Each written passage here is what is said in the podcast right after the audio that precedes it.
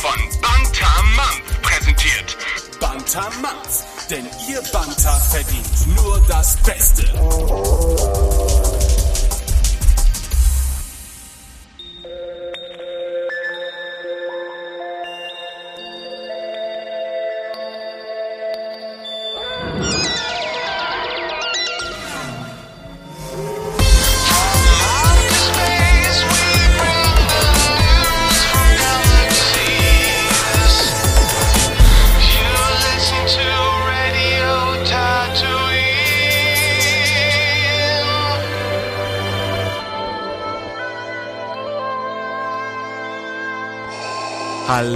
Und herzlich willkommen zur dritten Ausgabe des Radio Tatooine Podcasts. Heute dreht sich alles um das Thema Special Effects. Mein Name ist Benjamin und an meiner Seite begrüße ich die wandelnde Wikipedia, den Traum eurer schlaflosen Nächte, den einzigartigen Tim. Hallo Tim. Ja, ich kann kein Wookie-Geräusch. Hallo. Hallo Tim, wie geht's dir? Hast du die, die zwei Wochen gut überstanden ohne Radio Tatooine? Ja, doch. Erstaunlich gut eigentlich. Bis auf die Pollengeschichte natürlich. Ja, ja, der Planet lehnt sich noch immer gegen uns auf. Aber Ja. mein Also, Gott. Wir bitten auch diesmal um Entschuldigung. Beim letzten Mal ist es ja eigentlich ganz gut gegangen. Ähm, aber falls wir diesmal zwischendurch wegsterben sollten oder so, dann liegt das eindeutig äh, an, an, an den Pollen, an den bösartigen Pollen, die hier durch, durch Fenster und sonstige äh, Lücken in unseren Häusern dringen. Ja, Und deshalb seid ihr vorgewarnt an dieser Stelle. okay. Ja, Tim, ich höre schon wieder ein sehr zweifelndes Okay, weil ich schon wieder so viel Müll geredet habe und das innerhalb der ersten 30 Sekunden. Die meisten meiner Okays sind zweifelnd, ob es denn wirklich okay ist. Oh, ja. Aber wir gehen einfach mal davon aus. Nein, das sollte man bei mir eigentlich nicht. Also, lass das mal lieber. Ja, liebe Zuhörer, ähm, wir reden hier natürlich über Star Wars und alles, was Star Wars betrifft. Und kommen wir zuerst, ja, zu den News.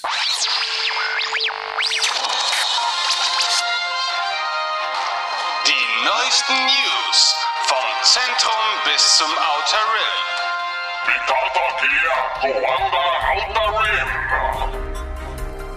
Hier bei Radio Tatooine. Na Sonne, News. Ja, unglaubliche News haben sich innerhalb der letzten Wochen abgespielt. Tim, findest du das nicht auch? Okay. Äh, es geht zum Beispiel damit los, dass äh, Electronic Arts jetzt den, den Auftrag oder den Vertrag abgeschlossen hat mit, mit Disney und Lucasfilm Star Wars Spiele zu produzieren. Das heißt, nachdem wir Lucasfilm verloren haben, zumindest als Entwicklerstudio, wissen wir jetzt, es kommen neue Spiele äh, unter EA als Publisher.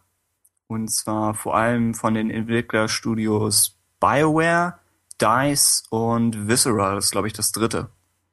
Das heißt, man, man kann sich auf jeden Fall auf was freuen, aber wir haben noch keine genauen Spieleankündigungen. Ja, freust du dich denn? Ja, ich bin jetzt nicht der, der Videospieler überhaupt. Also ich finde die Branche sehr interessant, aber das letzte, das letzte Spiel, was ich gespielt habe, war Mass Effect 3.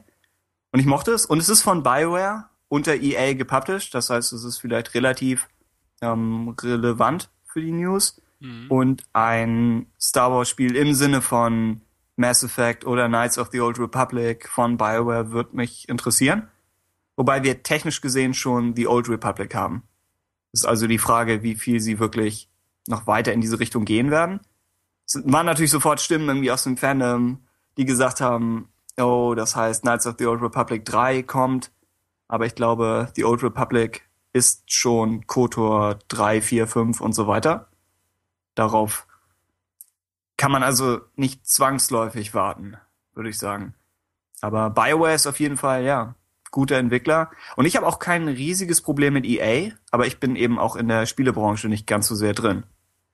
Mhm.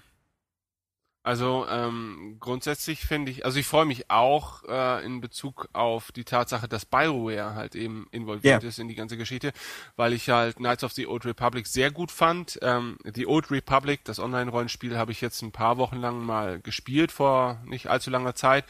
Ja, das hat sich schnell bei mir abgenutzt. Ähm, aber für mich war Mass Effect zum Beispiel immer die inoffizielle Fortsetzung von äh, Knights of the Old Republic, zumindest was das technische und das spielerische anging. Und es war halt ein Science-Fiction-Szenario, zwar äh, eigenständig, aber ähm, man konnte diesen Spielen, finde ich, nicht die, die Vergangenheit BioWares, ähm, die konnte man nicht wegdiskutieren. Also das fühlte mhm. sich alles schon sehr nach Knights of the Old Republic, ohne halt Knights of the Old Republic an. Und ich bin schon gespannt, was ähm, auf dieser Grundlage vielleicht auch im Star Wars-Universum in Zukunft passieren könnte. Ne? Andererseits muss ich auch sagen, ich hatte auch durchaus Spaß an Battlefront, wobei ich eigentlich generell eher Rollenspieler bin und nicht so der Actionspieler. Ja. Ähm, Battlefront fand ich ganz lustig für so für so ein kurzes Gefecht zwischendurch und ich denke mal DICE als Entwickler von äh, Battlefield oder der, der ja. Battlefield-Reihe sind da natürlich im Prinzip die Experten und ähm, die werden natürlich wissen, was sie mit so einem Franchise anstellen können. Ne? Es, was natürlich sein kann, ist halt eben, dass das Ganze so ein bisschen, ähm, wie man es von EA ja vielleicht gewohnt ist, sich sehr schnell abnet, äh, abnutzen kann. Es kann natürlich sein, dass wir jetzt jedes Jahr äh, in den kommenden Jahren einfach wieder den x-ten Teil eines gewissen äh, Star Wars Spiele-Franchises erleben werden. Ne? Das trifft jetzt vielleicht nicht auf so aufwendige, storygetriebene Spiele wie Knights of the Republic zu, aber sowas wie Battlefront könnte man schon jährlich rausbringen, halt mit kleineren Updates und ein bisschen besserer Grafik und so. Davor haben natürlich viele Angst, dass EA da seinen gewohnten Weg geht. Ähm, aber andererseits EA sind ja auch deshalb so verhasst, weil sie einfach die erfolgreichsten Publisher sind. So. Ja. Und man wird nicht der erfolgreichste Publisher, wenn man nur Grütze fabriziert. Ne? Und äh, EA wird schon wissen, dass diese Lizenz Gold wert ist und die werden mit Sicherheit die ein oder andere Gurke rausbringen aus unserer Perspektive, aber die werden auch ganz bestimmt ein paar Top-Spiele rausbringen. EA hat auch auf jeden Fall die Ressourcen, um ein Spiel halbwegs zu finanzieren und ja. dem Studio dahinter so eine gewisse Sicherheit zu geben, denke ich mal. Das heißt, es ist schon, es könnte, sofern ich das als, als Außenseite überhaupt beurteilen kann, es könnte bestimmt schlimmer stehen. Würdest du, weil du es eben schon angesprochen hast, würdest du davon ausgehen, dass DICE etwas in Richtung Battlefront 3 macht? Ja, definitiv. Ob es nun so heißt oder nicht, aber du würdest schon sagen, jedes dieser Studios bleibt bei dem Genre, auf das sie sich eingespielt haben? Also man hat ja jetzt vor äh, vor ein paar Tagen, glaube ich, erst die News rausgegeben äh, seitens EA, dass man ein neues Studio gegründet hat, äh, DICE Los Angeles, ähm, das sich ausschließlich um Star Wars äh, Spiele kümmern soll. Ähm, ich denke schon, dass man da in das Battlefield beziehungsweise Battlefront Front Battlefront äh, Genre ab ja. äh, äh darauf abzielt und ähm, das es, es passt ja auch sehr gut. Ne? Also so ein, so ein groß angelegter Multiplayer-Shooter mit Fahrzeugen und verschiedenen Charakterklassen ist ja wie geschaffen für so etwas wie Star Wars. Und das hat ja schon bei Battlefront, auch wenn die Spiele eher mittelmäßig waren, einfach doch äh, dazu gereicht, dass es einfach absolute Verkaufsschlager waren. Ne? Ja. Weil das ist halt die einzige oder das einzige Star Wars Spiel in, in diesem Sektor überhaupt war für viele Jahre, ne? Weil Jedi Knight lag schon ein bisschen zurück. Ähm, dann hatten wir noch, ähm, sag schon, Re Republic Commando, was ja aber nun alles andere als ein Multiplayer äh, Massenphänomen war und äh, da hat natürlich Battlefront genauso in diese diese Lücke reingepasst, die erst durch solche Spiele wie Battlefield entstanden ist. Ne? Also Battlefield war ja der schon die Blaupause für das, was später mal Battlefront im Star Wars Universum werden ja. sollte. Warum sollte äh, EA diese Chance ähm, äh, vertun? Also das werden sie auf jeden Fall machen. Ne? Was ich ein bisschen schade finde, ist, dass eben EA ist ja nun exklusiver Lizenznehmer. Das heißt, andere Studios hm. bekommen keine Star Wars Lizenzen mehr. Und das finde ich halt ein bisschen schade. Ich hätte mich halt schon über so Independent Star Wars Spiele einfach mal wirklich gefreut, dass Leute oder dass Studios, die vielleicht keine gigantischen Spiele machen wollen, aber die ein bisschen risikofreudiger sind, die jetzt nicht auf einen mehrfachen Millionenzeller aus sind, sich mal ein bisschen an der Lizenz austoben können. Das hätte mich schon gefreut. Ne, jetzt haben wir wieder so ein, so ein so jemanden, bei dem man eigentlich schon fast ahnen kann, was da in den nächsten Jahren passieren wird. Ja. Ähm, wie gesagt, das muss nichts Schlimmes sein und ich freue mich auch, aber es nimmt bei mir so ein bisschen die, die Neugier auf etwas völlig Neues. Ja. Ist, ich weiß nicht, wie es aussieht mit den Lego-Spielen. Ob das, ob da noch eine Chance besteht, dass die weiter produziert werden.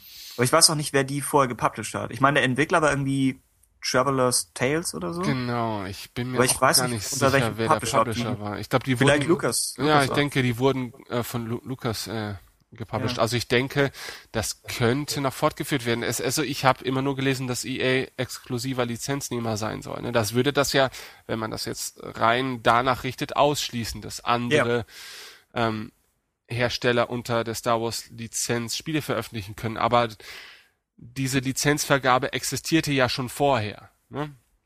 Und es kann natürlich sein, dass bestehende Verträge einfach, man weiß ja gar nicht über welche Zeiträume die äh, Oh ja. geschlossen worden sind ne, und vielleicht ähm, herrschen da jetzt auch gesonderte Regelungen. Wir haben das ja auch in anderen Bereichen. Ne? Es werden ja auch nach wie vor erstmal Comics unter Dark Horse erscheinen, ne? bis man halt eine neue Lösung gefunden hat und es gibt auch noch das ein oder andere Buch, das erscheinen wird, äh, weil da mit Sicherheit immer noch Lizenzverträge ähm, die Rolle spielen, die halt schon vor Jahren wahrscheinlich abgeschlossen worden sind. Also Ja. schwierig, schwierig. Also die Lego-Teile waren ja grundsätzlich scheinen ja immer sehr gut gewesen zu sein. Ich habe sie wirklich selber eigentlich nicht gespielt. Ich habe jetzt mal Lego Herr der Ringe vor kurzem ja. gespielt. Das war ziemlich cool. Also halt eben, weil ähm, es schön ist, ein geliebtes Franchise in dieser Lego-Welt mal sehr detailliert umgesetzt zu sehen. Ne? Ja. Und die Star Wars-Teile sollen ja in dem eigentlich nichts nachstehen. Deswegen wäre es natürlich vielleicht ein Verlust, dass es da keine neue Teile geben würde, aber vielleicht ist dieses Lego-Spielgenre ja auch irgendwann mal abgenutzt. Also die Spiele spielen sich ja anscheinend alle recht ähnlich. Ne? Das ist, glaube ich, immer der Hauptkritikpunkt, den man so liest. Ich habe nur das erste Lego Star Wars gespielt, aber auch nicht durch ganz. Und es ist halt sehr kurzweilig, Ja. aber es hat keine, ja, so ein bisschen, ein bisschen schwammige Kampfmechanik, ja. wann man nun welchen Gegner anvisiert hat und so. Aber das war halt auch das allererste Spiel. Also ich gehe davon aus, dass sie inzwischen einen, einen Schritt, äh, Schritt weiter sind. Lego Batman habe ich gespielt auf der Wii.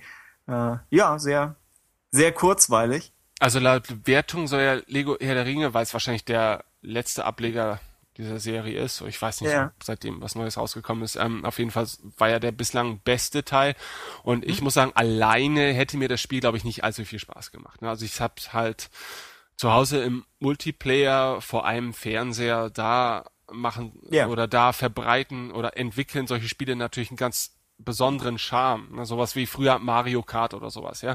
Das ist weder technisch besonders ausgereift gewesen, noch äh, und es gab auch da viel an der Mechanik vielleicht zu mängeln, ähm, zu bemängeln, aber dadurch, dass man halt so eine Multiplayer-Komponente ähm, da drin hat, die einen auch dazu zwingt, sag ich mal, sich in einem Raum aufzuhalten, so wie es halt früher gängig war, heutzutage nicht mehr so gängig, ähm, wertet Ja. das Spiel nochmal auf. Ne? Also es kommt natürlich auf den Mitspieler an. Es könnte Spieler Ja. abwerten. Ja, das äh, man jetzt natürlich auch mal dazu Aber die meisten menschlichen Mitspieler werden besser sein als, als die äh, künstliche Intelligenz von irgendeinem computergesteuerten Kollegen.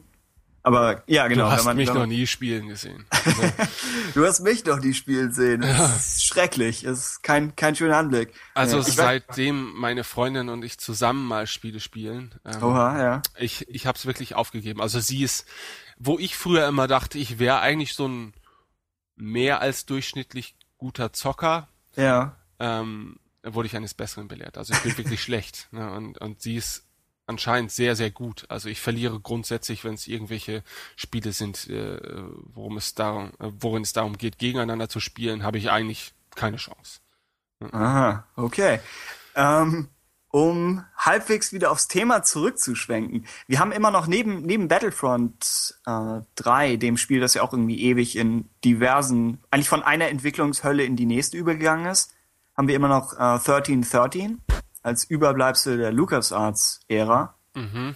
Und jetzt, wo das Spiel bei LucasArts nicht mehr entwickelt werden kann, weil LucasArts kein Entwickler mehr ist, stellt sich die Frage, ob eines der drei Studios, die wir, die jetzt damit betraut werden, mit Star Wars insgesamt, ob die das Spiel übernehmen könnten. Siehst du da irgendwelche Chancen? Also 1313, Ja. dann glaube ich ehrlich gesagt nicht. Ich glaube, ähm, die Erwartungen an das Spiel waren sehr groß aufgrund äh, vereinzelter Trailer, aber eigentlich ist sehr wenig über den Zustand dieses Spiels bekannt und ähm, also sehr wenig definitiv bekannt. Ne? Es gibt verschiedene Aussagen ne, von ehemaligen äh, Entwicklern und äh, Mitgliedern der Lukas-Filmfamilie und so weiter, aber ich glaube, da wird einfach sehr viel rein interpretiert. Äh, keiner kann garantieren, dass das Spiel gut gewesen wäre. Ähm, und ich zweifle daran, dass EA das fertigstellen wird oder irgendeiner seiner Unterstudios äh, sich daran setzen wird. Ja. Es gab, es gab die Überlegung, ob Viscera, die Dead Space Entwickler, die das machen könnten, weil es so bei denen, denen würde es ja noch am ehesten liegen. Also ich habe nie Dead Space gespielt, aber das, was ich von Dead Space gesehen habe und das, was man von 1313 gesehen hat, auch wenn letzteres vielleicht ein bisschen mehr in die Richtung Uncharted ging, ist ja schon dieses Genre. Und man könnte sich vielleicht vorstellen, ja. Aber das Ding mit 1313 war auch, dass das Spiel nicht sehr weit fortgeschritten wirkte. Nicht im Sinne von, das, was wir gesehen haben, wäre nicht okay. Es sah alles wirklich top aus. Aber ich glaube, die Charaktere, die wir gesehen haben, da wurde dazu gesagt, das sind alles Platzhalter. Dann gab es die Überlegung oder das Gerücht, dass Boba Fett irgendwie eine Hauptrolle gespielt haben sollte in dem Spiel. Das wurde aber auch nicht bekannt gegeben. Und wenn wir davon ausgehen, dass das Spiel in Entwicklung war seit den letzten Tagen von Force Unleashed 2, hat es auch schon wieder ziemlich lange gedauert, bis irgendwelche Trailer kamen oder bis wir ja dann auch irgendwann nichts mehr gesehen haben. Also ja. kann- Also kann sein, EA das ist bestimmt keine Firma, die sich irgendeinen Cent durch die Finger rinnen lassen möchte. Und Ja. äh, ich denke mal, wenn 1313 bereits in einem so guten Zustand gewesen wäre, dass sie es für den absoluten Verkaufsschlager halten würden, dann hätten sie äh, schon im Laufe der ganzen Presse in den vergangenen Wochen und Monaten mit Sicherheit äh, Ja. verlauten lassen, dass sie sich diesem Spiel annehmen um, wollen. Ja. um gar nicht erst die negative Presse zu haben, dass etwas gecancelt wird, ne? Genau, weil äh, 1313 hat ja schon einen gewissen Hype, sag ich mal, erreicht. Ne? Und durch die Ja. Einstellung von Lu- Lucas Arts wurde dieses Spiel umso mehr gehypt. Da hätte EA, das, das, das sind Profis, die hätten da direkt eingreifen müssen und sagen, ja, wisst ihr, wir retten euer 1313 und machen das beste uns mögliche äh, Spiel daraus. Ja, aber das wird einfach totgeschwiegen, das Thema. Und deswegen, ich glaube da nicht wirklich dran. Ich will mich da auch gar nicht so drauf versteifen, weil ähm, die Wahrscheinlichkeit, dass es ein sehr gutes Spiel geworden wäre, ist genauso hoch wie die Wahrscheinlichkeit, dass es absoluter Murks geworden wäre. Und ich freue mich über gute Star Wars Spiele und letztendlich ist es mir wirklich furzegal, wie die heißen. Und ähm, im Moment sind halt wirklich äh, sind halt wirklich alle Möglichkeiten stehen uns offen äh, als Konsumenten, was da in Zukunft auf uns niederprasseln wird. Und von daher finde ich, äh, kann man wirklich gespannt sein. Und das ein oder andere gute Spiel wird mit Sicherheit erscheinen. Und ja, Ja. EA steht ja auch, glaube ich, nicht wegen der Qualität irgendwelcher Spiele unter Kritik. Ich glaube, es sind immer so die, soweit ich das beurteilen kann, sind es oft die drumherum Entscheidungen, wie sie Genau. mit Tierschutz umgehen oder wie sie mit DLC umgehen oder in was, in was für einem Abstand sie welche Spiele bringen, aber die meisten Spiele bekommen ja trotzdem gute Wertungen.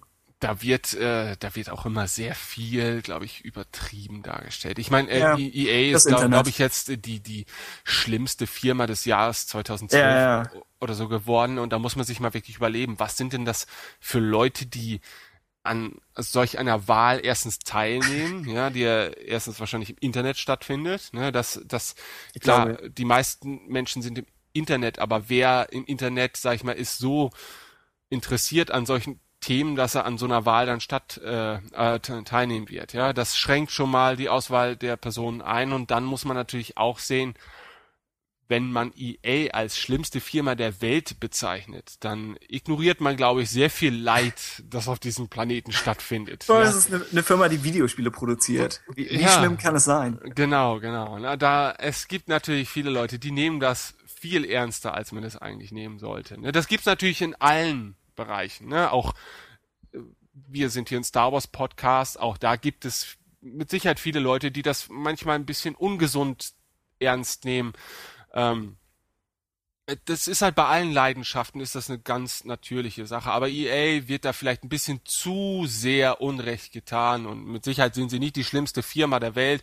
Sie haben in der Vergangenheit häufiger Probleme mit ihren, mit der Qualität von Spielen gehabt, weil sie aber auch eben einen unglaublich großen Output haben. Ja, da da mhm. lässt es sich nicht vermeiden, dass man auch Mittelklasse-Spiele veröffentlicht. Und zweitens natürlich, wie du sagst, äh, DRM ist ein großes Thema bei nicht nur Electronic Arts, das betrifft eigentlich heutzutage alle Publisher. Ja? ja. Ich meine, Steam zum Beispiel ist eine Plattform, äh, wo DRM eigentlich zum Grundprinzip gehört, ja, und trotzdem ist Steam immer so der Coole. Ne? Steam, das, das, das, das sind die Coolen, ja, ähm, auch wenn dort DRM natürlich in großem Umfang betrieben wird. Äh, ähm, Electronic Arts hat da schon nachgebessert und ich glaube, heute erst kam wieder eine Newsmeldung äh, seitens EA, dass man irgendwelche Online äh, es ging darum, dass früher, wenn man ein gebrauchtes EA-Spiel verkauft hat, das äh, Online-Funktionalität bietet, ne, so ja.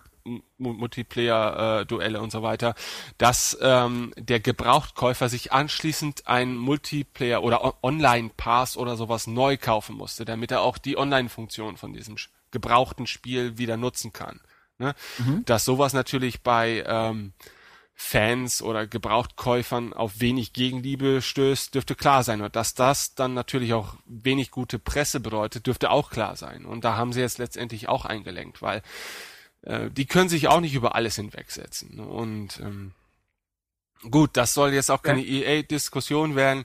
Wir dürfen wirklich gespannt sein und ich glaube, es ist alles halb ja. so schlimm, wie, wie, wie viele denken. Äh, da wird schon was Gutes kommen. Würdest du sagen, rein zeittechnisch, dass Spiele zu Episode 7 zeitlich erscheinen könnten, schrägstrich sollten? Also für den wahrscheinlich Frühling, Sommer 2015? Sie werden es und mit Sicherheit werden sie wie wir das gewohnt sind von äh, Lizenztiteln, die zeitnah zu Kinofilmen erscheinen, ja. nicht, nicht besonders gut sein. Ähm, ich denke, sie werden ähnliches Niveau haben. Ich weiß nicht, ob du dich noch an die Episode 1 Spiele erinnern kannst. Also da gab es auch so ein.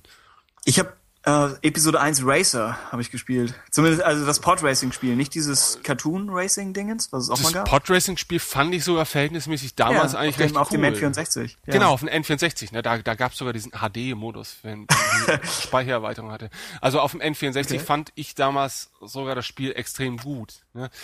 Ähm, ich glaube, die PC-Version ist nicht allzu gut weggekommen, weil da waren die PC-Spiele, glaube ich, auch technisch schon viel weiter. Das Niveau, ja, ist ähm, was anderes. Ähm, da, es gab auf dem PC gab es noch so eine Art Action-Adventure. Also war wirklich sehr, sehr, sehr schlimm. Sehr, sehr schlecht. Ähm, das ah. kam auch ein paar Wochen vor Episode 1 raus, glaube ich, also bevor der Kino-Release war. Deswegen, wenn man das gespielt hat, dann wurde man schon so ein bisschen gespoilert. Ähm, aber wurde auch aus dem Soundtrack gespoilert. Hatte ich neulich in einem Podcast gehört, dass ja, das kann, das ist durchaus möglich. Ja, das ein, einer der Tracks vom Soundtrack ist irgendwie Qui-Gons Farewell. Ah, so. okay, klar. Ne? Okay, die Bezeichnung der Titel natürlich äh, ist äh, vielsagend. Ne? Ja. Ähm, ähm, klar, viele Spoiler äh, sind nicht als solche gedacht, äh, wie wir es ja die Woche mit übrigens How I Met Your Mother hatten, die dann da das äh, Foto der Mutter oh. äh, um die es ja im Grundprinzip die, die dieser Serie geht, auf Facebook gepostet hatten und natürlich mhm. für viele Leute jetzt, äh, dass der Spoiler schle schlechthin ist und sie ist Wut okay. in Brand ähm, äh, damit drohen, diese Serie nicht mehr zu sehen. Ähm, ja, gut. Also die Spiele damals, die zu Episode 1 rausgekommen sind, waren nicht besonders gut. Ich finde, die besten Star Wars Spiele sind eigentlich auch die Spiele, die zwar alle Lizenzspiele waren, aber die ja nicht wirklich Spiele zu konkreten offiziellen yeah. Releases waren. Ne? Also weder zu einem Kinofilm noch, äh, ähm, gut, außer jetzt Super Star Wars 1, 2 und 3 auf dem Super Nintendo, die waren schon gut, aber das waren auch noch eine ganz andere Art von Spielen. Ne? Das waren Arcade-Spiele, die waren eh nicht besonders tiefgründig. Aber so die guten, wirklich Klassiker-Spiele sind eigentlich immer eigenständige ähm, yeah. Titel im Star Wars-Universum gewesen. Und ich denke, wenn man hochkarätige Entwicklerstudios anheuert oder mit dem Ganzen betraut, dann möchte man ihnen auch halbwegs die Zeit geben, die sie brauchen. Ja. Ich glaube, BioWare hat, glaube ich, Mass Effect 3 oder so in zwei Jahren oder so rausgehauen. Mhm. Es war relativ schnell. Also amerikanische Entwicklerstudios haben ja schon bestimmte Entwicklungszyklen und sind nicht völlig. Ich meine, okay, LucasArts war vielleicht ein schlechtes Beispiel, die haben sich vielleicht immer etwas verzettelt, aber ich denke schon, dass, dass ja, Star Wars Spiele in regelmäßigen Rhythmen erscheinen werden. Wenn auch noch nicht, das könnten wir abschließend zur News noch sagen, wenn auch nicht im aktuellen Fiscal Year, also frühestens ab ähm, April nächsten Jahres, Mhm. würde ich schätzen. Ich glaube, das Fiscal Year endet im, im März. Das heißt, innerhalb dieses Jahres noch nichts, aber ab dann kann man sich auf irgendwas Neues freuen. Okay, nächste News. Ja, was hast du noch Schönes für uns, Tim? Dann gibt's noch die, so ein wenig den Running Gag der letzten Zeit ist, oder der Running Gag der letzten Zeit ist Dave Filonis Besessenheit mit TIE Fightern. Es ging zuerst vor mehreren Tagen damit los, dass er mehrere Skizzen von TIE Fightern veröffentlicht hat. Ungefähr klassisches Design, vielleicht ein bisschen abgewandelt. Ich bin da jetzt auch nicht so der, der Raumschiff-Experte, aber er hat darauf hingewiesen, dass er nach langer Zeit oder nach der ganzen Zeit, die er schon für Lucasfilm arbeitet oder Lucasfilm Animation, dass er jetzt endlich mal einen TIE Fighter zeichnen durfte. Äh, die Im Implikation ist also, dass er das beruflich macht. Und jetzt haben wir nochmal ein Video zu Gesicht bekommen, ich glaube gestern oder heute, in dem er ein TIE Fighter Modell auspackt, ein Spielzeug und sagt, this is research. Wir gehen also davon aus, dass eine, es könnte natürlich ein Trick sein. Dave Filoni weiß ganz genau, was wir sofort annehmen. Mhm. Und wir nehmen an, dass die nächste Animationsserie, von dem wir wissen, dass sie unter seiner Leitung oder dass er zumindest in, stark involviert ist in die Serie. Und wir würden annehmen, dass diese Serie was mit TIE Fightern zu tun hat. Demnach also irgendwann nach Episode 3 spielt, eventuell nach Episode 6. Aber es sind so diese beiden Zeiträume, in denen sich das Ganze ansiedeln könnte. Und es kann natürlich sein, dass er versucht, dass, er versucht, einen auf eine falsche Fährte zu locken. Aber ich denke, gerade weil so viel, weil das Ende von Clone Wars viele Leute ja schon getroffen hat, wäre es etwas taktlos solchen Leuten gegenüber mit einer neuen Serie erstmal irgendwelche Späße zu machen. Also ich denke, Disney wird wissen, was sie mit äh, Dave Filoni anzustellen haben. Ich Ja. meine, ähm, die werden ihn mit Sicherheit ähm, oder die werden erkannt haben, dass The Clone Wars ja durchaus Beliebtheit äh, erlangt hat im Laufe der Zeit und auch Erfolge verbüßen konnte. Und ich kann mir schon vorstellen, dass sie ihn dann auch für ein künftiges animiertes Projekt wieder äh, heranziehen, weil er einfach unglaubliche Erfahrungswerte natürlich auch mitbringen kann. Ne? Und ähm, sollte Disney da noch eine, eine Komponente mit einbringen oder eigene Vorstellungen haben, die sie dort mit einbringen wollen, wird Dave Filoni mit Sicherheit auch dem gegenüber offen sein. Dann hat man halt eine animierte Serie über eine Familie von TIE Fightern, die Ja. Ähm, ist denkbar. Klingt leicht mehr nach Robot Chicken, aber es, Ja, okay. es wäre drin. Was, ja, was ich überlegt hatte, die naheliegende, die naheliegende Vermutung ist Dark Times. Das heißt, in der Zeit zwischen Episode 3 und Episode 4. Mhm. Und die Dinge, die dafür sprechen, sind aus, äh, aus Produktionsperspektive würde für diesen Zeitraum sprechen, dass viele der Modelle, die für The Clone Wars schon existieren, noch etwas weiter verwendet werden könnten. Mhm. Weil die Republik wird ja nicht von einem Tag auf den anderen zum Imperium, sondern es gibt ja diese Übergangsphase, wo sie immer noch die klassischen Jäger haben. Sie können die Sets für bestimmte Welten immer noch weiterverwenden. Sie haben gerade in den späteren Clone Wars Staffeln recht viele imperiale Umgebungen gebaut. Das heißt, man sollte meinen, die Serie in die Dark Times rein weiterzuführen, ist eigentlich kein irrsinniger Aufwand. Und zu der Zeit, als The Clone Wars noch nicht tot war, äh, etwas harsch formuliert, zu der Zeit hat man auch überlegt, ob die Serie vielleicht über, ob sie noch parallel zu Episode 3 laufen wird und dann noch über Episode 3 hinweg das erste Jahr oder so in den Dark Times zeigt. Das, es würde also recht viel dafür sprechen, unter anderem auch, dass sie Handlungsstränge aus der Serie noch zu Ende führen können. Wir sollten vielleicht nicht spoilern, welche Dinge noch offen sind am Ende, aber es sind noch Dinge offen, weil das Kabel wurde ja ziemlich abrupt gezogen. Und mit einer Serie in den Dark Times könnte man es irgendwie noch schließen. Das heißt, das spricht alles dafür. Das Einzige, was ich gefunden habe, was leicht dagegen spricht, ist, dass sie den, den Mitarbeiterstab sozusagen von Lucasfilm Animation, dass der verkleinert wurde. Das heißt, es gab relativ viele Entlassungen. Und während wir jetzt sagen, es macht Sinn, Dave Filoni zu behalten, könnte man denken, es macht auch Sinn, alle anderen Leute erstmal zu behalten. Aber vielleicht habe ich da auch einfach nur keine Ahnung von den, den Realitäten einer Serienproduktion. Ich kann dir nicht sagen, ob du Ahnung davon hast. Ich habe auch keine Ahnung, aber ähm, ich meine, Disney hat Pixar gekauft und Disney ist ein Konzern, der traditionell unglaublich tief äh, in der Animation verankert ist, ne? sei es nun moderne 3D-Animation oder halt eben äh, klassische. Ähm, aber ich denke, da wird man auch viele Ressourcen einfach ähm, reduziert haben wollen, weil man sie einfach mehrfach vorrätig hat. Ne? Ich meine, ähm, Leute bei Lucasfilm Animation, die jetzt nicht unbedingt am kreativen Prozess beteiligt waren, ja, die einfach reine Animatoren waren, die Aufgaben umzusetzen. Ja. Yeah. Ne? Die kann man natürlich auch genauso gut mit Personal besetzen, dass man eh schon vorrätig hat, weil man einfach unglaublich große Animationsabteilungen bereits unterhält. Ne? Da, äh, dadurch, dass, dass es da wirklich ja um, um, sag mal, reine Arbeitsmenschen geht.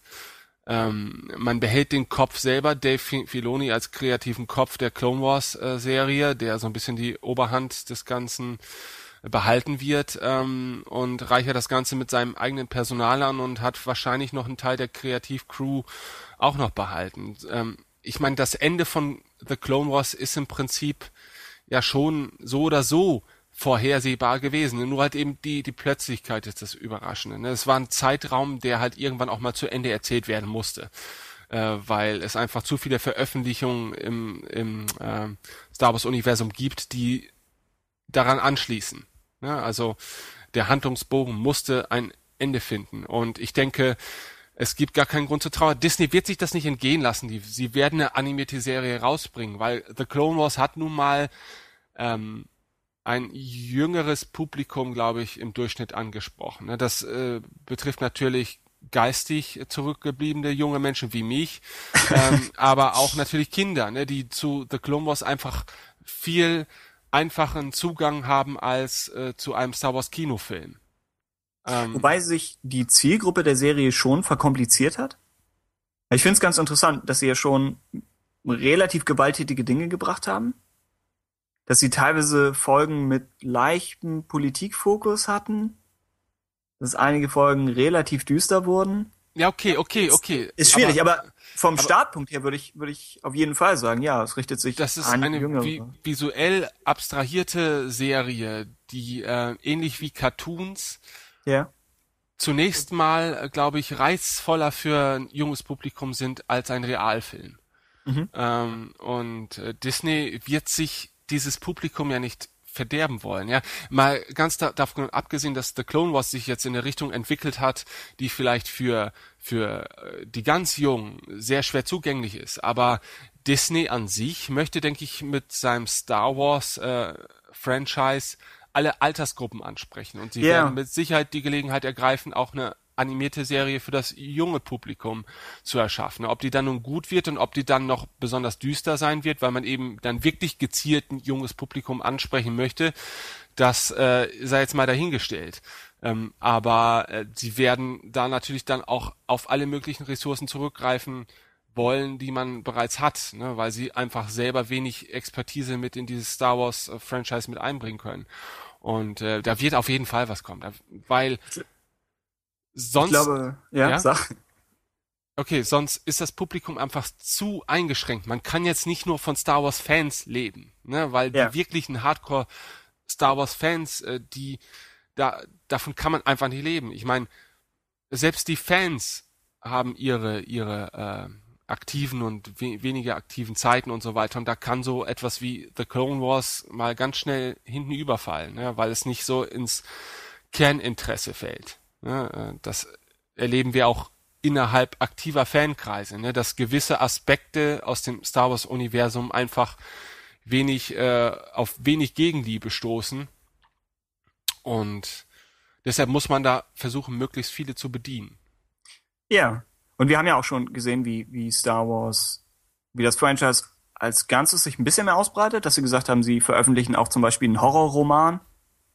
Oder weiß ich nicht, Ja. sie gehen, sie gehen mit einigen Büchern, die New Jedi Order geht ja auch, oder ging ja auch mehr in die, in die Kriegsrichtung. Und parallel dazu gab es dann irgendwie die Romane für jüngere Leser. Das macht alles schon Sinn, ja. Ich glaube, das Einzige, was mich leicht irritiert hatte, wir hatten eben über schlechte Presse gesprochen. Dass angenommen, EA würde 1313 haben wollen, hätten sie vielleicht gleich gesagt, wir übernehmen das Ganze.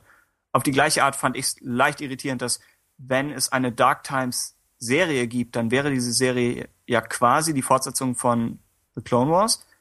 Das heißt, momentan hat Disney Lucasfilm haben sie sehr viel Kritik in Kauf genommen, als sie The Clone Wars gecancelt ha haben und hätten vielleicht einfach sagen können, aber es geht alles weiter. Aber vielleicht war es noch nicht ganz weit genug. Nicht sicher. Also es ist leicht. Dass es jetzt so ein Ja. holpriger Übergang ist, ist interessant. Anstatt dass sie sagen, wir bringen noch eine, eine Staffel in den Klonkriegen, schließen alles ab und dann bringen wir eine neue Serie. Das, Das, ist schon richtig, das ist schon richtig. Also Ja. der, der fade Beigeschmack, den wird man halt nicht so schnell los, ne? Außer das neue Produkt wird jetzt wirklich so bahnbrechend gut, dass man äh, The Clone Wars ganz schnell vergisst. Aber davon Ja. gehe ich jetzt mal nicht aus. Also das ist das Problem, ne? Wenn man äh, sich einer solchen Sache wie Star Wars annimmt. Also alle haben natürlich gesagt, wow, das ist ja die Goldgrube für, für, für Disney. Aber in Wirklichkeit ist das ein unglaublich schwer äh, zu handelndes Erbe, weil Star Wars einfach aus so unglaublich vielen Facetten besteht. Ähm, so viele Dinge sind schon einfach über Jahrzehnte hinweg äh, festgelegt worden und, und haben sich gefestigt und ähm, gehören zur allgemeinen Star Wars Folklore und es gibt einfach unendlich viele Dinge, auf die man achten muss, wenn man solch ein Erbe antritt.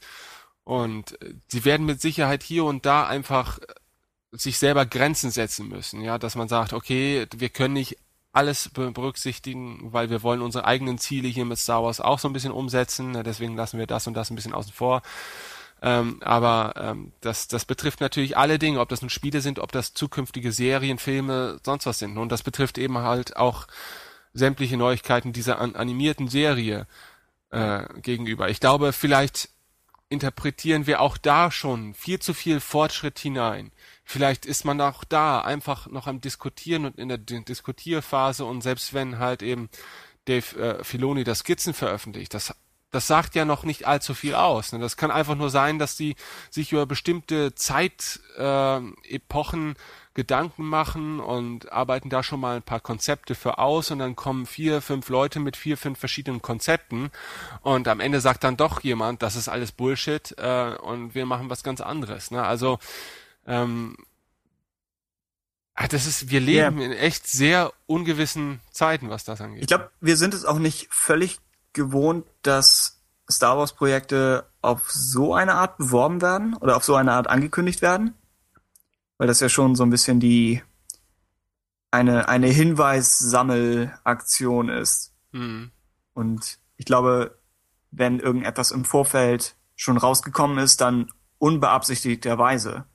Während das hier, naja. Aber okay, ich meine, Lucasfilm oder Lucasfilm Animation geht, geht mit der Zeit. Also das gibt's ja eigentlich immer häufiger, dass Dinge etwas um die Ecke herum beworben werden. Mit irgendwie viralen Marketingkampagnen oder, oder was auch immer. Ja, äh, wollen wir weiter zu den Sequel-News?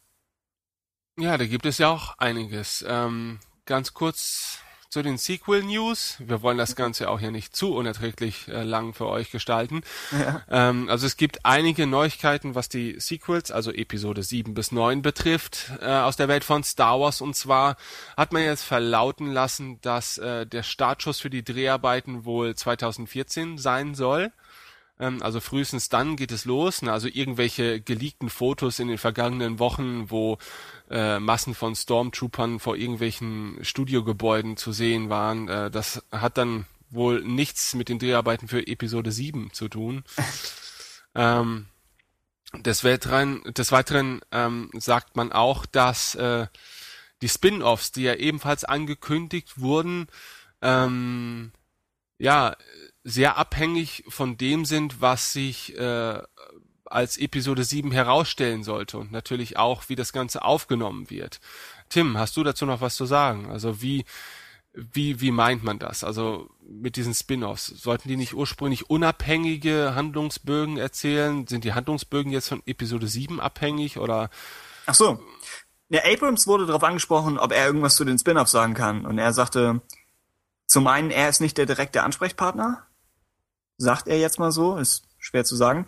Und gleichzeitig hat er gesagt, ob die Spin-offs kommen werden, hängt vom Erfolg von Episode 7 ab. Aber du hast völlig recht, man könnte es auch inhaltlich auslegen. Dass es eine inhaltliche Verbindung gibt oder man sagt, wenn Episode 7 nicht erfolgreich wird, werden die Spin-offs nicht erfolgreich. Ich würde zu der Erfolgssache sagen, ich meine, Episode 7 wird offensichtlich ein Erfolg. Selbst wenn der Film schrecklich wird. Er, er kann nur ein Erfolg werden.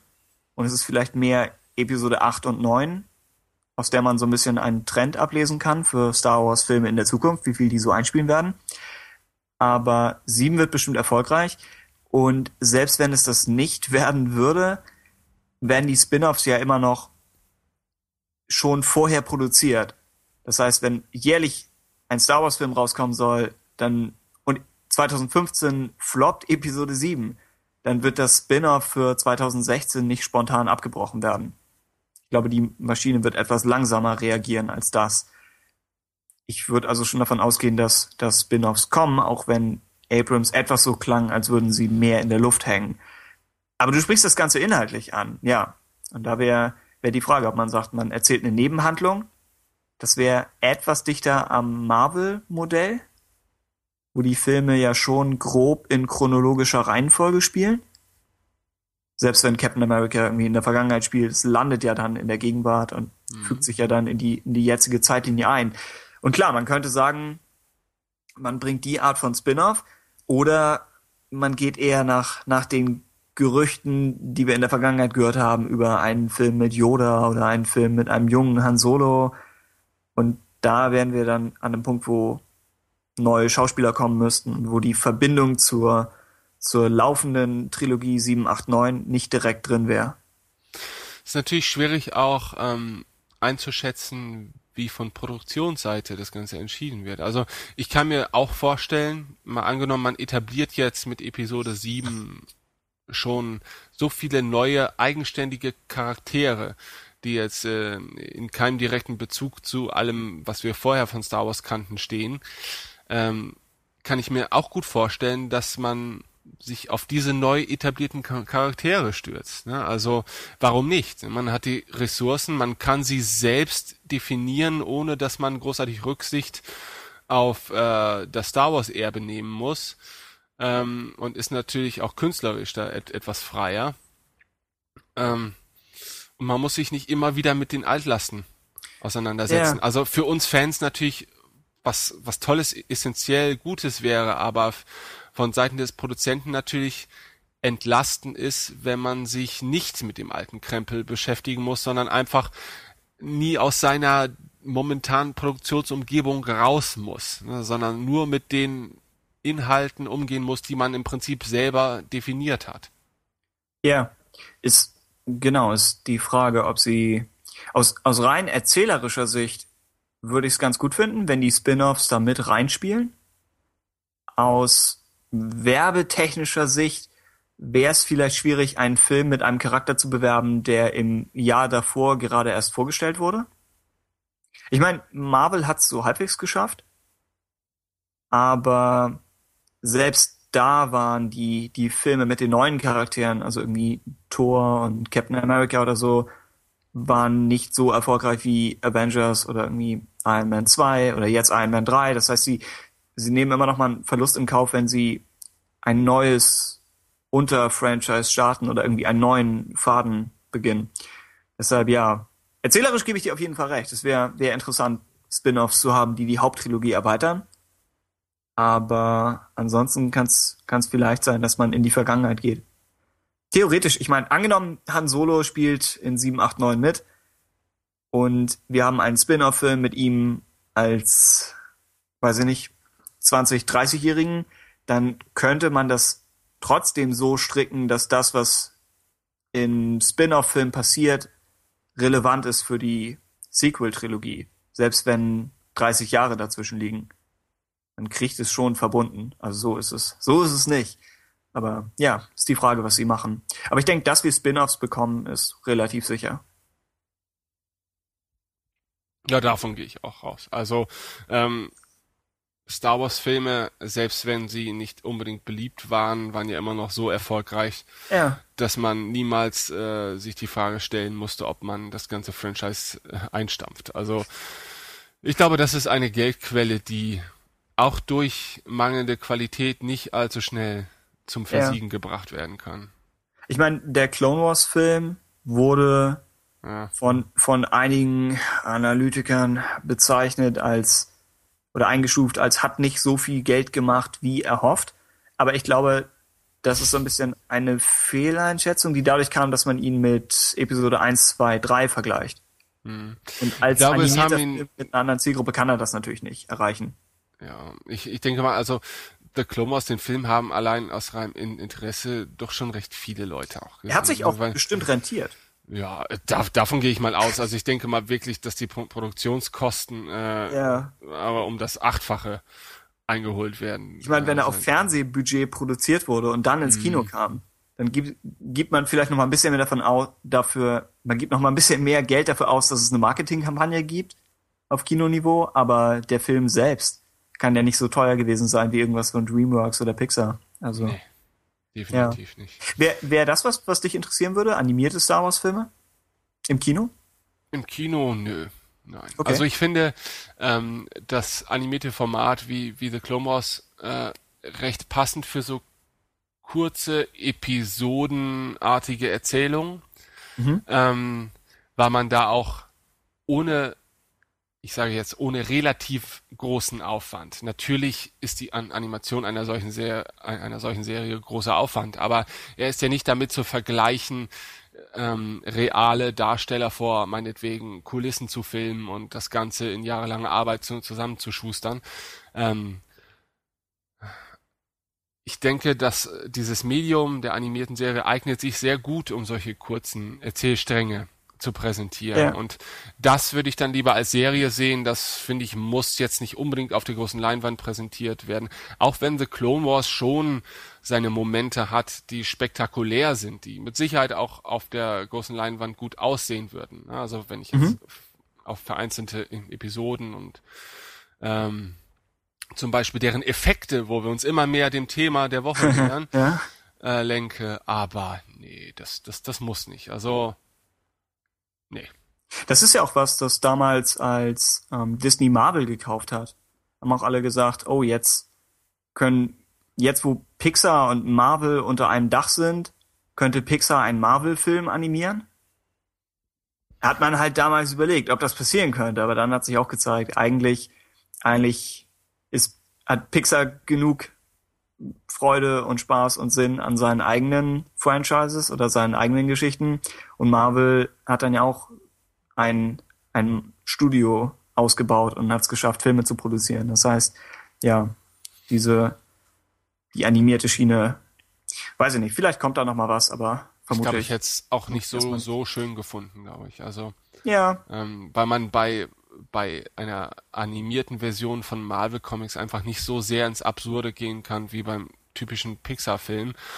Ähm, allein was die Gestaltung der Charaktere angeht. Ne, die müssen ja einfach nur mal relativ ernsthaft erscheinen. Ja. Ähm, und ich glaube, allein das würde das Ganze schon in eine Region verschieben, die weder für ein erwachsenes Publikum besonders attraktiv ist, noch für Kinder, weil es halt eben zu zu äh, wenig abstrahiert ist für für für Kinder. Ne? Also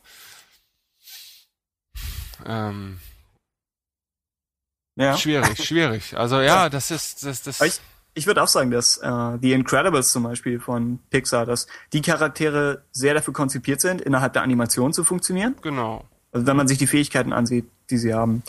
Und das gleiche ist ja bei, bei The Clone Wars der Fall, dass kann man vielleicht darüber diskutieren, aber ich denke, Charaktere wie Ahsoka funktionieren in einem Animationsfilm besser als Charaktere, die aus Live-Action übernommen werden.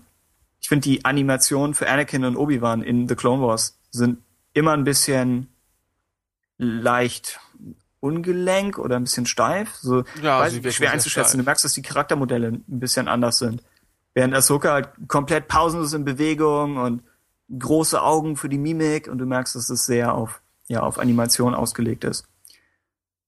Tja, Das ist Okay. ja, das ist, das ist, ja, Ahsoka ist so einer dieser typischen Sidekicks, die man auch ganz häufig in irgendwelchen Anime-Serien hat oder so, ne? Dieses leicht Ja. quirlige Mädchen und so weiter, was halt irgendwie ganz niedlich ist und auch berühren Ja. kann, solange es animiert ist, ne? Aber als reale Person funktioniert so ein Stereotyp einfach Das- nicht, ne?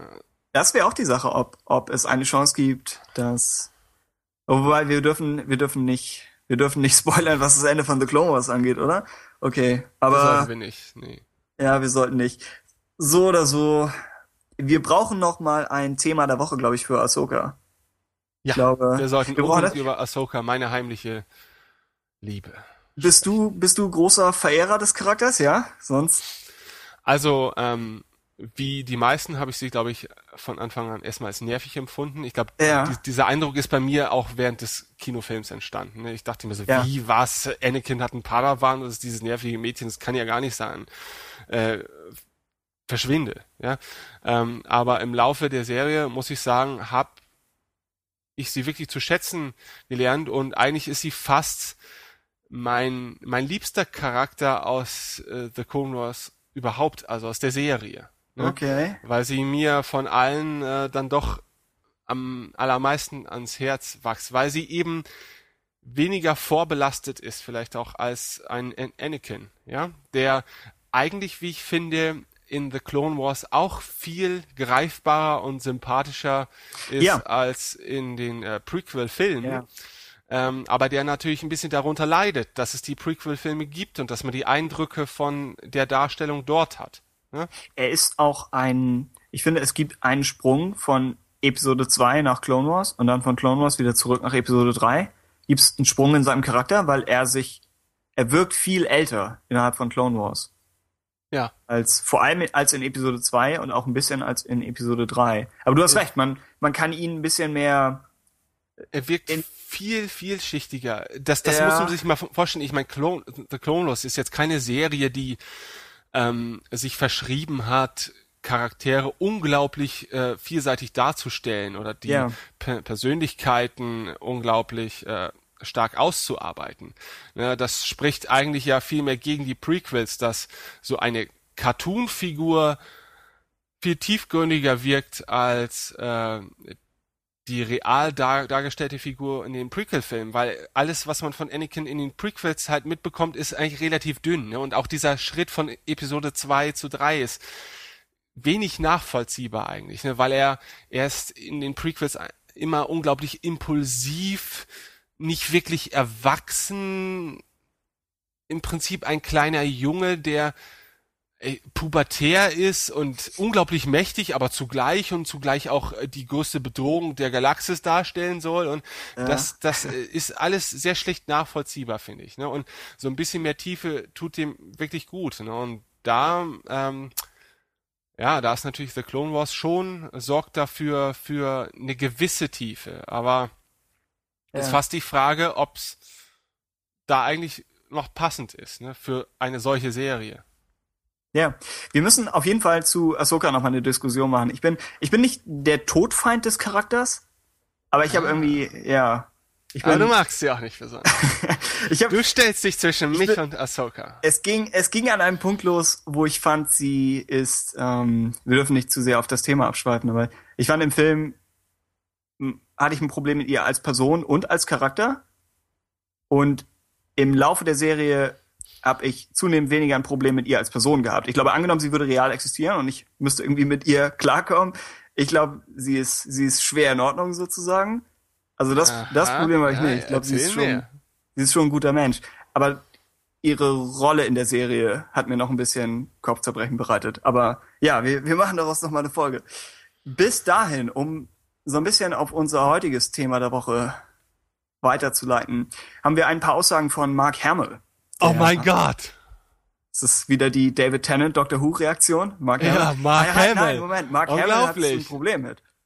Mark Hamill, der, der, wie ich, ich glaube, in der letzten Ausgabe unglaublich oft betont habe, der zerstörteste Mensch dieses Erdballs äh, zu sein scheint. Ein wenig schmeichelhafter Superlativ, ja. Ja. Ähm, jedenfalls hat er sich trotz, trotz seines angeblich zerstörten Zustands, hat er sich zu einem, äh, zu einer Vorführung von Return of the Jedi eingefunden und hat da im Interview ein paar Sachen durchblicken lassen.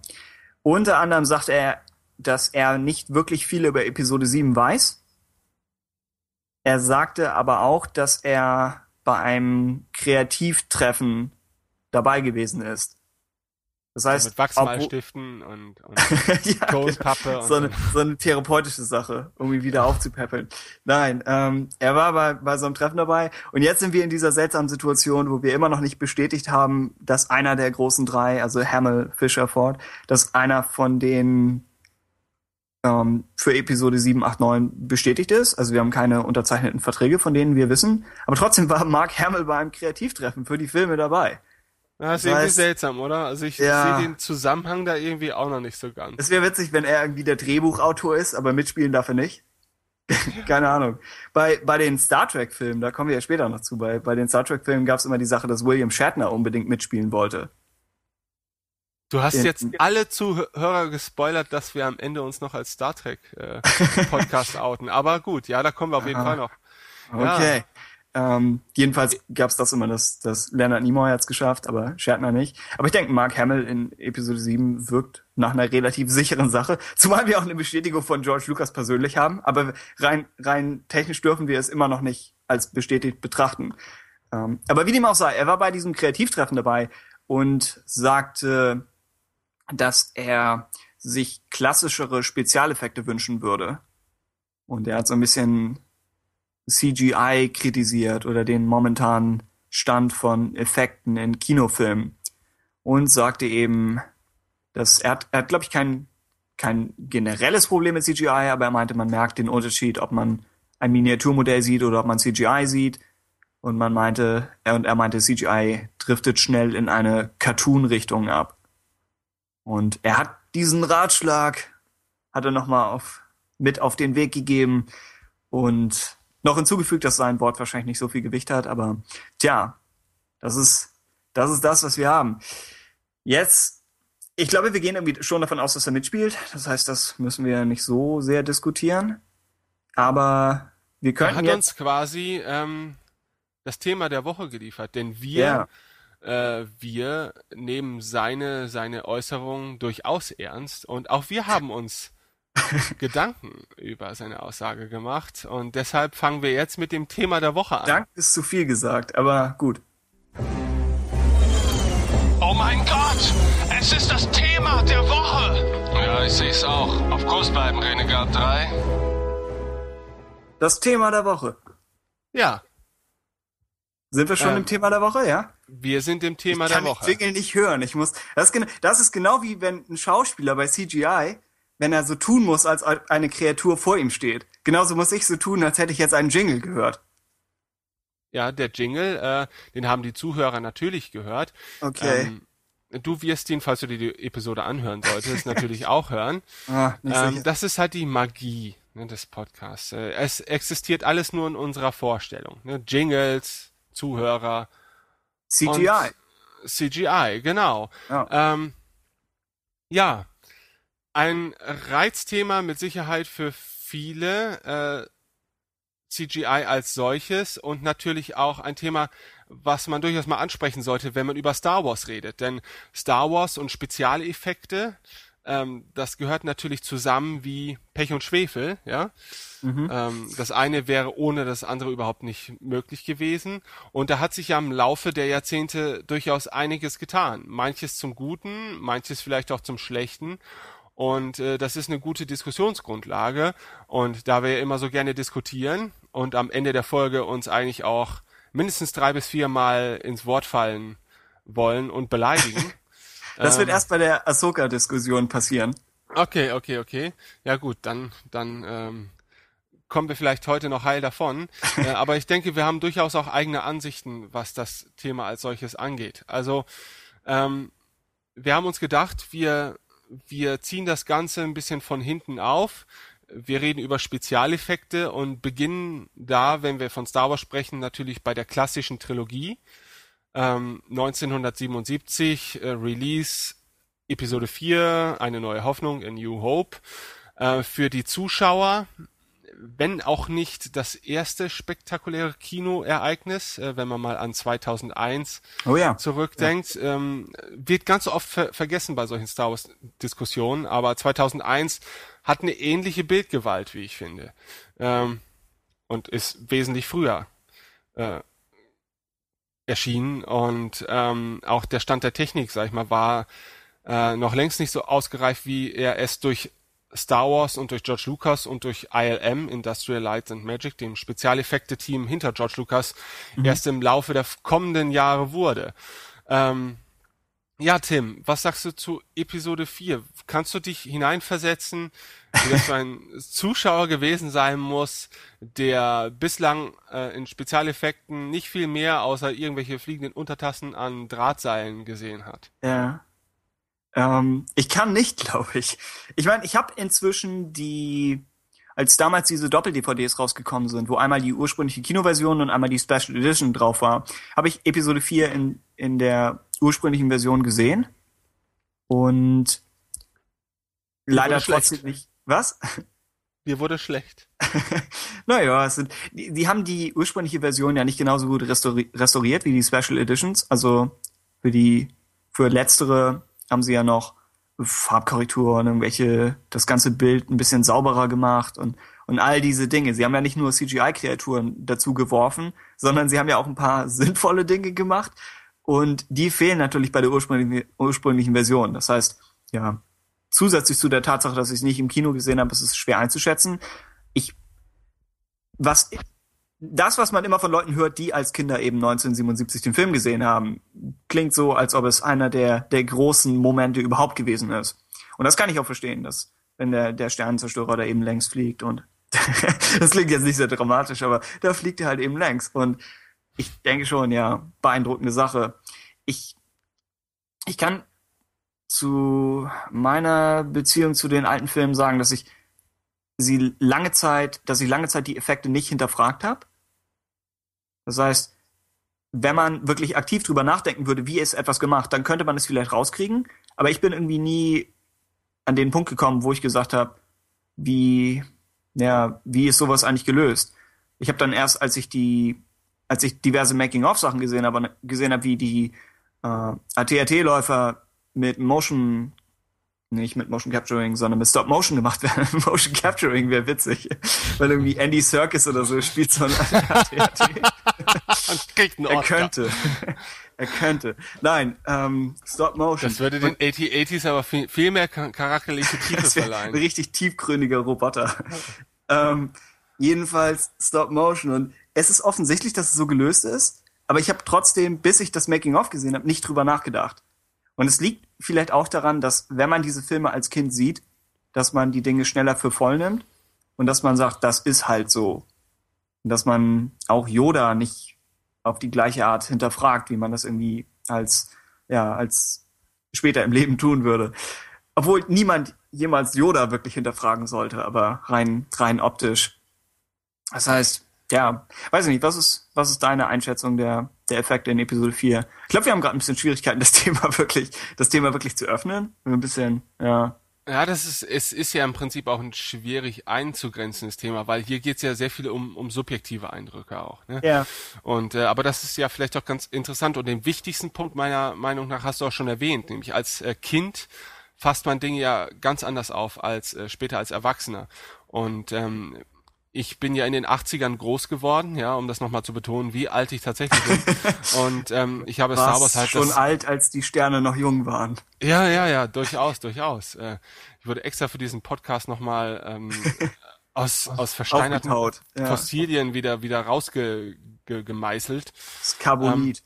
Ähm, ja. Ähm, also als Kind habe ich natürlich auch wenig von dem in Frage gestellt und äh, in den 80ern hattest du natürlich auch qualitativ eigentlich gar keine Vergleichsmöglichkeiten äh, oder ähnlich äh, aufwendig inszenierte ähm, Konsumprodukte, sage ich jetzt mal, die dir die Augen geöffnet hätten für Dinge, die man zum Beispiel besser machen könnte. Mhm. Ja, so da war Star Wars im Prinzip das Nonplus Nonplusultra ähm, und ähm,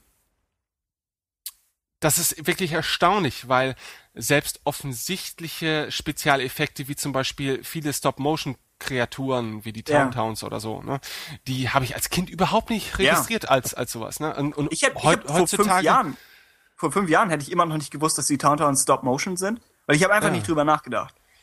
Ja, und heutzutage, ähm, also so, so geht's mir. Ich, ich sehe da drei Sekunden und denk so, ja, ich find's schön, dass sie aus Nostalgie, aus Nostalgiegründen die Towntowns so drin lassen, ja, weil da eben auch viel Arbeit mit verbunden ist, ähm, mit der Erstellung solcher Effekte. Aber ähm, man sieht auf den ersten Blick, das ist eine Puppe. Das ist Stop Motion. So kennen wir das von früher. Das sieht alles so ein bisschen altbacken aus. Und ähm, das Problem ist ja, wenn man darüber sich Gedanken macht, wie kann man das Ganze verbessern, äh, äh, ist natürlich das Risiko auch sehr groß, dass man vom Regen in die Traufe gelangt. Ne? Denn das, was da äh, mit Stop-Motion-Puppen unrealistisch aussieht, kann halt genauso unrealistisch mit Computeranimation ähm, aussehen. Und das haben wir ja erlebt, auch äh, im Star Wars-Universum, äh, als wir den Generationswechsel hatten, äh, von der alten Trilogie auf die auf die Prequels. Ähm, aber ich möchte jetzt noch gar nicht so sehr auf auf den Gen- Generationswechsel eingehen, ne, auf diesen Vergleich. Das sollten wir auf jeden Fall natürlich gleich mal stellen, diesen Vergleich. Ähm, aber als Kind hat mich halt natürlich beeindruckt ähm, das unglaubliche Raumschiffdesign. Ja, das ist ja, äh, das hat man natürlich auch in den Prequels durchaus. Äh, Gab es da wieder einiges äh, an Schauwerten, aber ähm, die Star Wars Raumschiffe haben allesamt natürlich schon sehr ikonische Designs, sehr Ja. einprägende Formen, die man, glaube ich, als Kind auch sehr ähm, bevorzugt äh, einsaugt. Ne? Also etwas, was man leicht begreifen kann, Du meinst, dass man Kleinteile einatmet? Oder? Nein, du meinst es. das auch. Das in meinem Fall äh, handelt es sich um Kleinteile, aber ich meine das eher ein bisschen. bisschen Mein Kind frisst ausschließlich Star Wars Spielzeug. das ist sehr anspruchsvoll. Ja, weil Okay. die Formen so, so, so, so gut zu schlucken sind. Nein, aber ich meine, wenn du jetzt eine einfache Form wie, wie die Keilform eines Sternzerstörers, ja. Ja. die malst du als Kind auch einfach. Ne? Das ist äh, ein, ein Begleiter, der dich durch den, durch den Alltag be begleitet. Ne? Das ist etwas, was du dir leicht einprägen kannst. Ja, als Kind, als Erwachsener, das sind einfach einfache, aber dennoch ähm, unglaublich beeindruckende Form, wenn, wenn man sieht, wie aus diesem einfachen Keil dieses gigantische, majestätische, ähm, majestätische Raumschiff gemacht wird. Genauso die X-Wings mit ihren X-Flügeln, ja. Äh, die TIE Fighter mit, das, die, die siehst du einmal und du hast, du, du gehst nach Hause und hast Bedürfnis, das aus irgendwelchen Teilen nachzubauen, weil die Dinge einfach so gut aussehen. Es Und- gibt, es gibt ähm, immer mal wieder im Netz Beispiele, wo man nur die Silhouetten von bestimmten, entweder von bestimmten Helmen oder von bestimmten Raumschiffen vor allem sieht. Und man erkennt es trotzdem sofort, was es sein soll. Und ich glaube, das ist etwas, das du nicht von jedem Science-Fiction-Franchise erwarten kannst. Dass das Design so, dass das Design so stark ist, dass es immer noch funktioniert, wenn man es stark abstrahiert oder vereinfacht. Ja, es ist, äh, wir haben was ähnliches natürlich bei Star Trek, ähm, äh, diese, diese klassische, dieser klassische Aufbau der Raumschiffe Ja, äh, ja. mit, den der Untertassensektion und den Warp-Gondeln und dem, äh, ja, dem Hauptleib, sag ich jetzt mal, wie nennt man denn diesen, Der Rumpf? Weiß ich nicht. Ja, eigentlich der ist Rumpf, genau, Rumpf, Ja, Rumpf, Untertassensektion sicher, und Warp-Gondeln. So, und auf diesem Prinzip basieren halt sehr viele Raumschifftypen Mhm. innerhalb der Star Trek Welt und es ist natürlich auch sehr ikonisch und in Star Wars haben wir das Ganze natürlich in einer vielfachen Form. Da gibt es ganz viele Enterprises, die man sich ganz leicht merken kann, weil sie, weil jede, jedes Design für sich schon so ähm, ikonisch einfach, aber doch so Ja. einprägsam ist. Ne? Und ähm, das hat natürlich jetzt erstmal nichts mit den Effekten damals und heu- heute zu tun. Das ist eine Stärke, die äh, beide Zeitepochen miteinander ähm, vereint. Ähm, aber auch natürlich ein grundlegendes Element von guten Spezialeffekten ist erstmal ein unglaublich gutes Design. Ja? Ja. Weil äh, die Spezialeffekte können noch so toll sein, du hast die nach drei Minuten vergessen, wenn das Raumschiff einfach nur so ein Metallklotz ist, den sich äh, keine Sau merken kann. Ja? Außer es ist Ja. natürlich ein Klotz wie der Borgwürfel, den kann man sich Die- natürlich schon merken.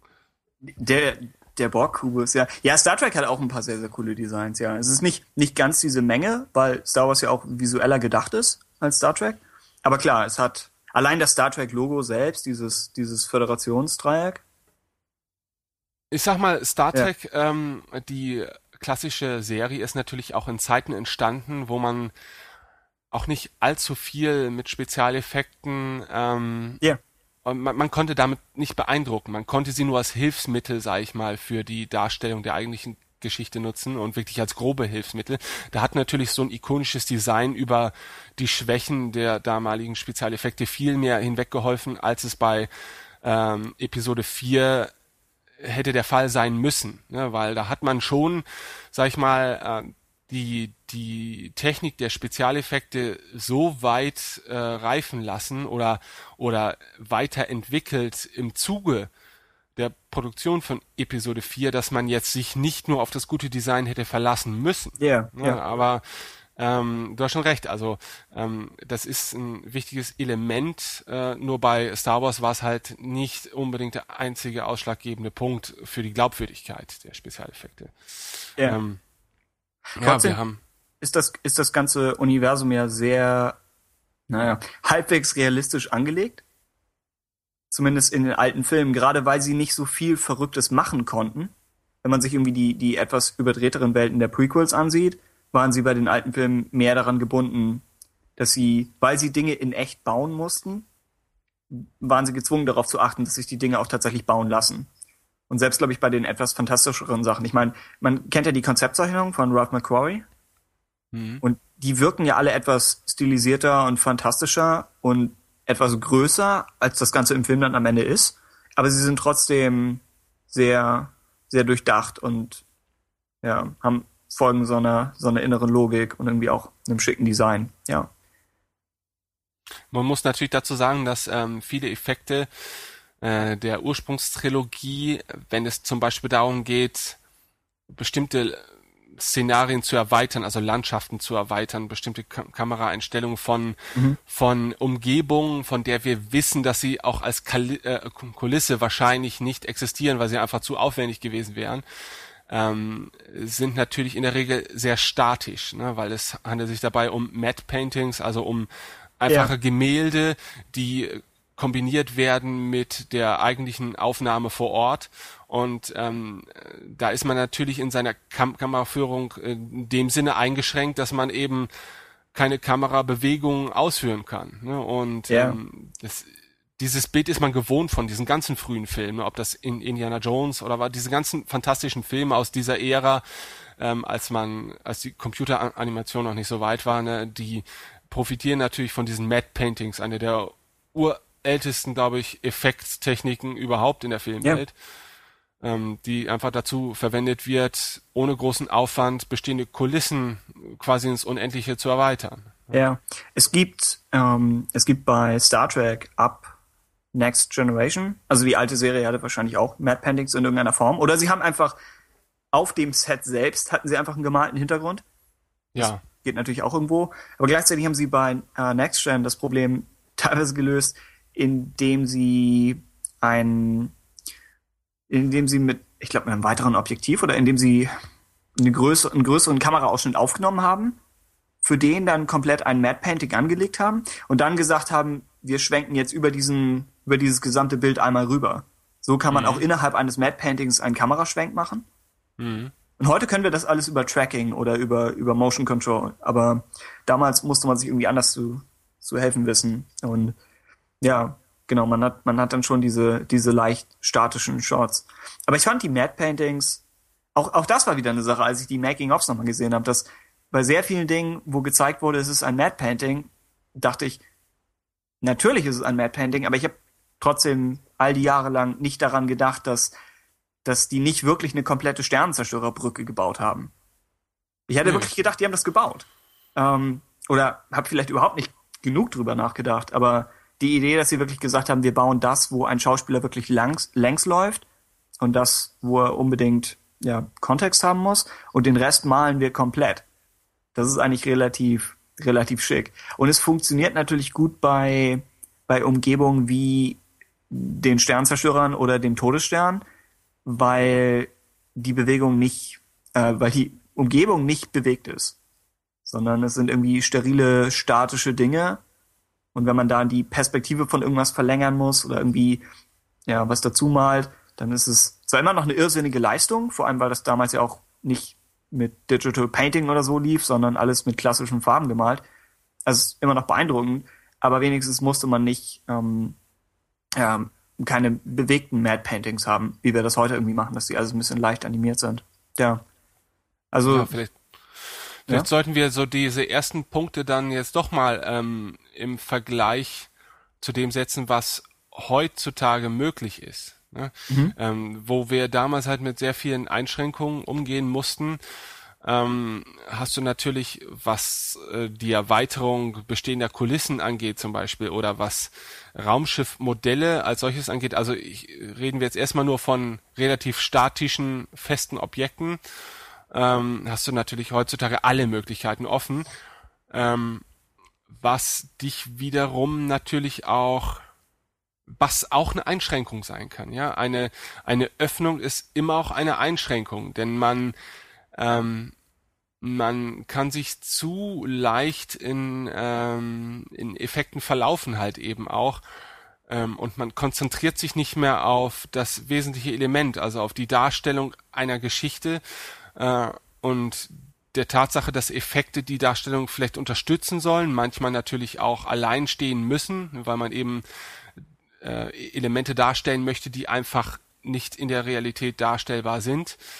Ähm, aber man kann auch weit übers Ziel hinausschießen. Und äh, ich finde, bei Star Wars hat man halt eben die, die praktische Möglichkeit zu sehen, wie George Lucas im Laufe der Zeit die Originaltrilogie auch äh, versucht hat, an das, was in den Prequels technisch möglich war, so ein bisschen anzupassen, ja, durch die Special Edition ne, und durch immer wieder auftauchende Nachbearbeitung. Jetzt zuletzt bei der Blu-ray Edition wurden ja auch wieder weitere Szenen mit Bonusfelsen ja. mit Bonusfelsen versehen, genau. Und ähm, klar, das äh, das spiegelt natürlich wunderbar wider, wie alt und neu auch zusammenpassen können oder eben auch nicht.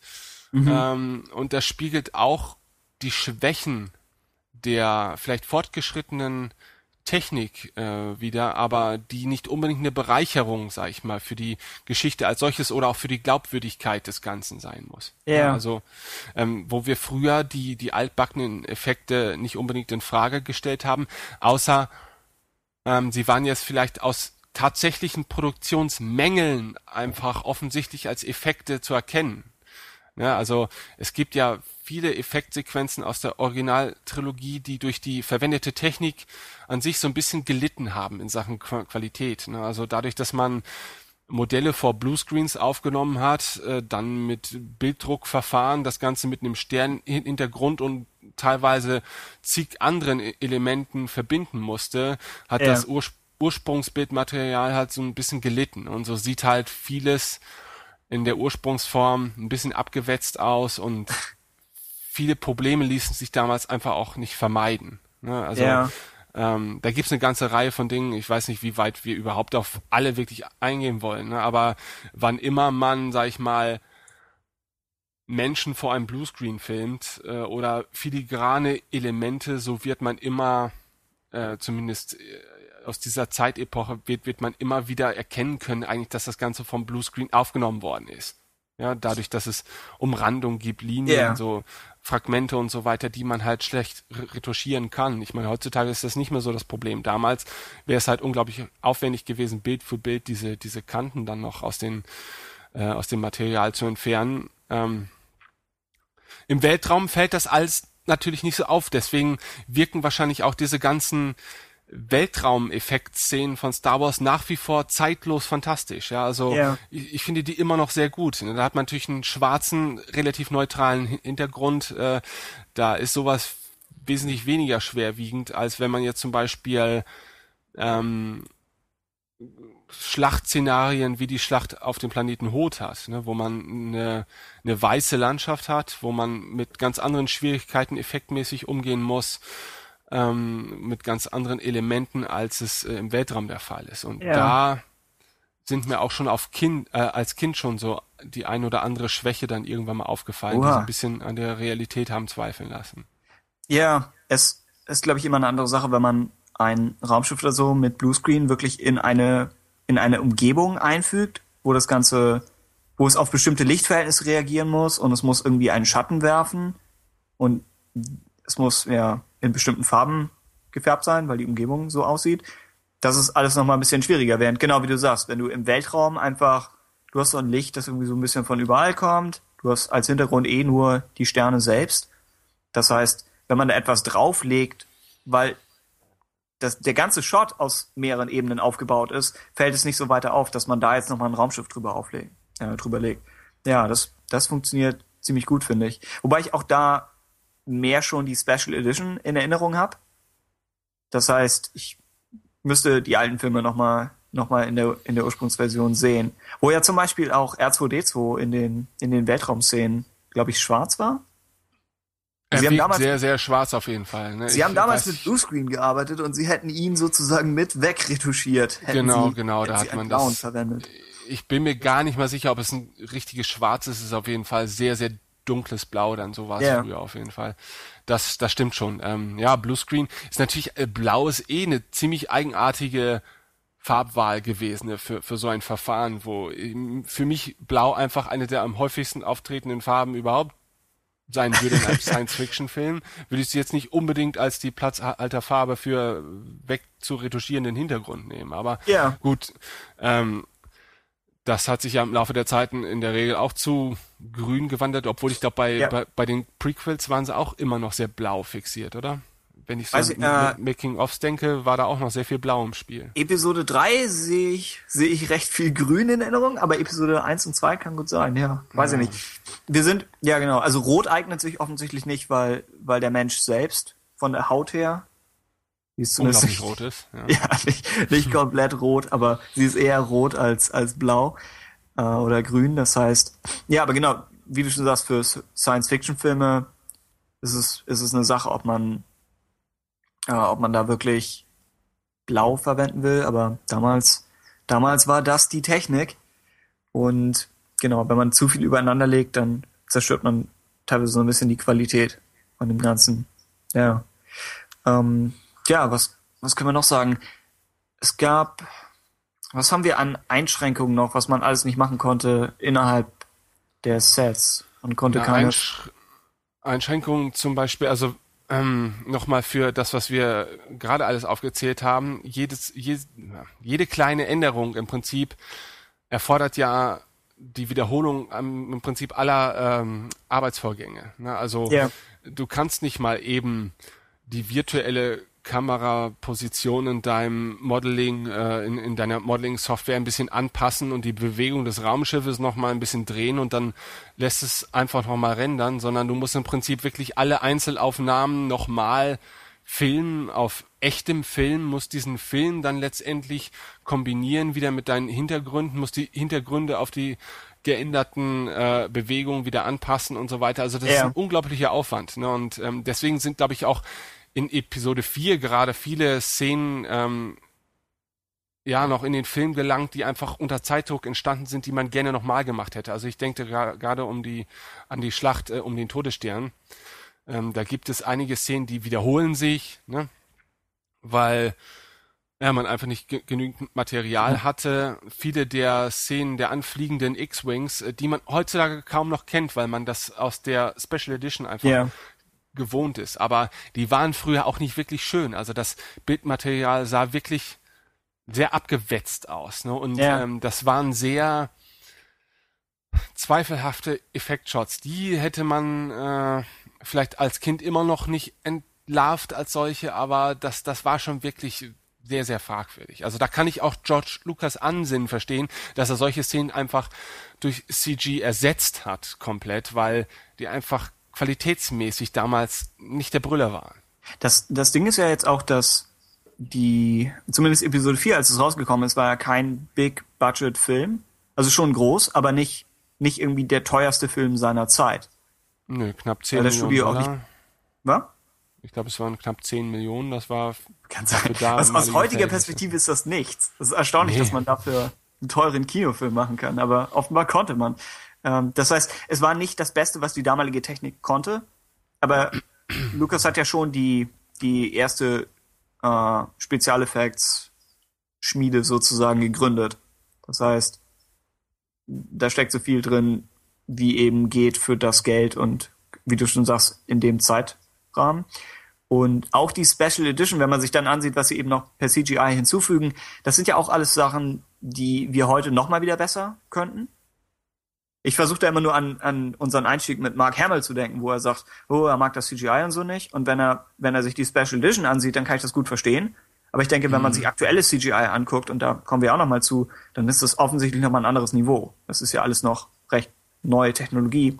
Und wir sind noch, wir sind noch auf dem Weg.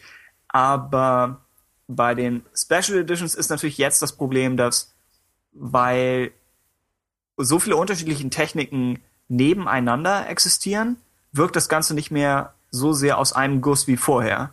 Vorher in der Urversion hast du gesagt, ich verstehe zwar, dass das etwas holprig gerade aussieht, aber immerhin sehen alle Effekte in diesem Film so aus. Also kann ich mich darauf einstellen und kann das irgendwie akzeptieren.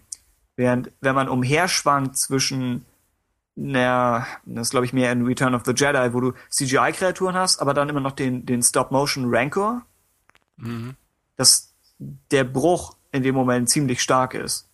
Und dass die, dass durch das Einfügen der neuen Effekte leiden ein bisschen die alten, aber die neuen leiden auch ein bisschen, weil sie eh schon hervorstechen. Gerade wenn man weiß, wo sie sind und wenn man weiß, was CGI ist, dann guckt man immer noch mal extra drauf und unter dieser zusätzlichen Aufmerksamkeit kann kein Effekt wirklich durchhalten. Vor allem nicht von, wann immer sie rausgekommen sind, also in 98. Das heißt, ja, sie sind da nochmal in einer, in einer extra schwierigen Position. Der, was, was denkst du zu den, äh, wir haben jetzt mehr über die Umgebung gesprochen, was denkst du zu den Kreaturen selbst? Also Kreaturen wie Yoda, um ihn mal als, als Kreatur zu bezeichnen, was sie über, über, ich hätte fast gesagt Marionetten, aber über, über, ja, Puppen gelöst haben? Yoda. Ja, Yoda ist ein sehr äh, gutes Beispiel, wenn wir über die Kreaturen in der Originaltrilogie im Vergleich zu den Prequels reden wollen. Und zwar ähm, Yoda ganz klassisch natürlich damals ähm, in Zusammenarbeit äh, mit äh, ja, Jim Henson Werkstätten und gespielt damals von Frank Oz, einem Henson ja, Veteranen quasi. Ähm, stellt für mich natürlich eine Form der Puppen dar, die äh, schon als solche erkennbar ist. Also ich glaube, auch als Kind habe ich schon Yoda vielleicht als eine gewisse Art von Puppe wahrgenommen. Ähm, jetzt nicht, dass ich mir wirklich aktiv darüber Gedanken gemacht habe, dass es eine Puppe ist, äh, aber schon, dass da irgendwas mit nicht stimmt. Ne? Dass es Ja. jetzt kein organisches, real existierendes Wesen ist. So. Ähm, aber dennoch ähm, habe ich diese Yoda-Puppe und ich tue es immer noch. Ich schätze sie unglaublich, weil sie ist unglaublich greifbar ähm, und vor allen Dingen hat der Darsteller äh, im Fall der alten Trilogie natürlich vor allen Dingen Mark Hamill hat ein Objekt beziehungsweise eine Figur, mit der, mit der er auch vor Ort interagieren kann. Ähm, das betrifft natürlich auch die ganzen Ku- Kulissen. Also wir haben in der alten Trilogie viele Kulissen und Kreaturen oder zumindest Platzhalter für diese, mit denen ähm, die Darsteller umgehen müssen und auch umgehen können. Ne? Das heißt, Yoda wurde tatsächlich dort vor Ort äh, gespielt von Frank Oz und Luke konnte auf diese Kreatur blicken, die sich da mit ihm unterhält. Und ich denke, das wirst du einfach nicht ersetzen können durch einen einen gesichtslosen Platzhalter, der dann irgendwann durch einen CGI-Yoda ersetzt wird, wie es in den äh, Prequels der Fall ist. Ja, und ähm, ich finde Yoda zwar in den Prequels als CG-Version gut gelungen, weil er ist natürlich zu natürlicheren Bewegungen fähig, als die Puppe das jemals äh, hätte sein können. Ja. ja. Durch die Einschränkungen, die halt so ein eine Puppe, so eine Stabpuppe oder so ein Muppet halt eben mit sich bringt. Ne, Du brauchst immer, sag ich mal, einen doppelten Boden, in dem die Puppenspieler, und das sind ja mehrere, die für die einzelnen Elemente der Puppe zuständig sind, äh, sich aufhalten können. Die Koordination ist natürlich auch nicht immer einfach, ne, wenn ähm, quasi die verantwortlichen Darsteller in Form der Puppenspieler nicht direkt ins Geschehen äh, mit integriert werden können. Ähm, diese ganzen Einschränkungen hast du natürlich nicht, wenn du CGI benutzt. Aber trotz dieser erweiterten Möglichkeiten hat sich für mich der CG Yoda nie so greifbar angefühlt eigentlich wie der klassische. Ähm, ich schränke das aber auch jetzt gleich ein. Okay. Ich hätte in ich kann mir keinen Puppen-Yoda in den Prequels vorstellen. Es gab ja anfangs in Episode 1, Ja. gab es ja noch diese fürchterlich hässliche Yoda-Puppe, wo ich mich bis heute frage, wie man überhaupt, wenn man denn schon eine hat, sich äh, dazu hinreißen hat lassen, so eine hässliche Version eines Yodas herzustellen, zu, zu bauen. Das kann ich nicht nachvollziehen, bis heute nicht. Aber man hat sie ersetzt durch einen CGI-Yoda, der ähm, dem Äußeren des uns bekannten Puppen-Yodas bis auf die meisten äh, Dinge entspricht. Ähm, ich kann mir dort keine Puppe vorstellen, weil eben Yoda ein so viel aktiverer Charakter ist in den Prequels, der sich viel mehr bewegt, der kämpft, der durch die Gegend hüpft und ähm, der auch so viel mehr ins Geschehen integriert ist, als es damals der Fall war. Damals war es halt eine schrullige alte Hexe im Prinzip, ja, äh, ge geschlechtsloses Wesen, was auf irgendeinem Planeten im Sumpf hockt, der musste nicht viel machen, ne, außer ähm, ein paar Sätze reden und ein bisschen schrullig wirken. Ne, der musste nicht Ja. großartig durch, durch die Gegend hüpfen und gar nichts. So, natürlich kann man jetzt sagen, das ist wieder so ein Henne-Ei-Problem. Hätte man ihn jetzt als aktiveren Charakter geschrieben, hätte man damals schon die Möglichkeiten gehabt, weiß ich nicht. Ne? Äh, Das eine hat vielleicht zum anderen geführt, aber das macht Yoda zu einem unvergesslichen Moment innerhalb äh, der alten Trilogie. Ne? Und die Puppe funktioniert für mich da sehr gut.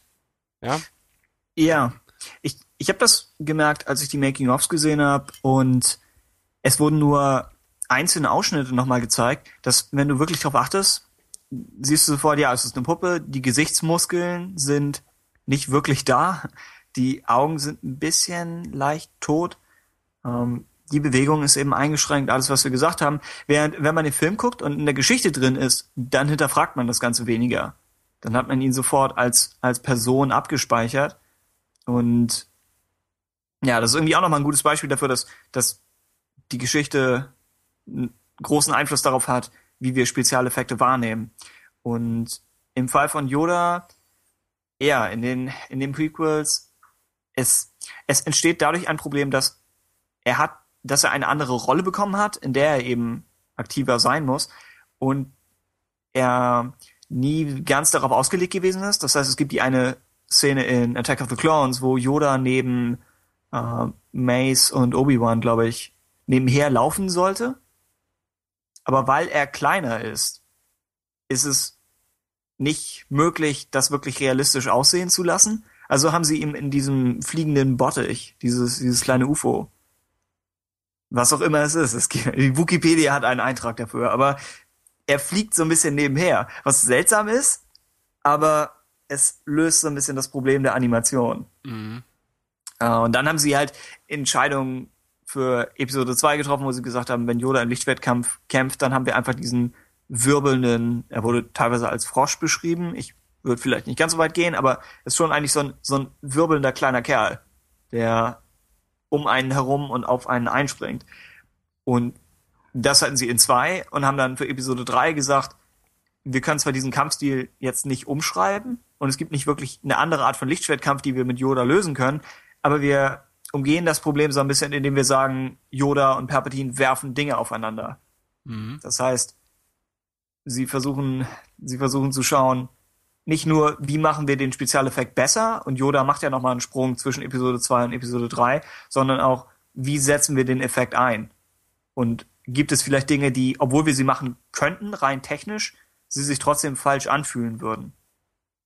Und ich glaube, oftmals, wenn wir ein Problem mit CGI haben, dann liegt das gar nicht so sehr an den Texturen oder an, hm, weiß ich nicht, an, an der Animation selbst oder irgendwelchen Physikberechnungen oder sonst was, sondern es liegt, glaube ich, einfach daran, wie der Effekt in Szene gesetzt wird.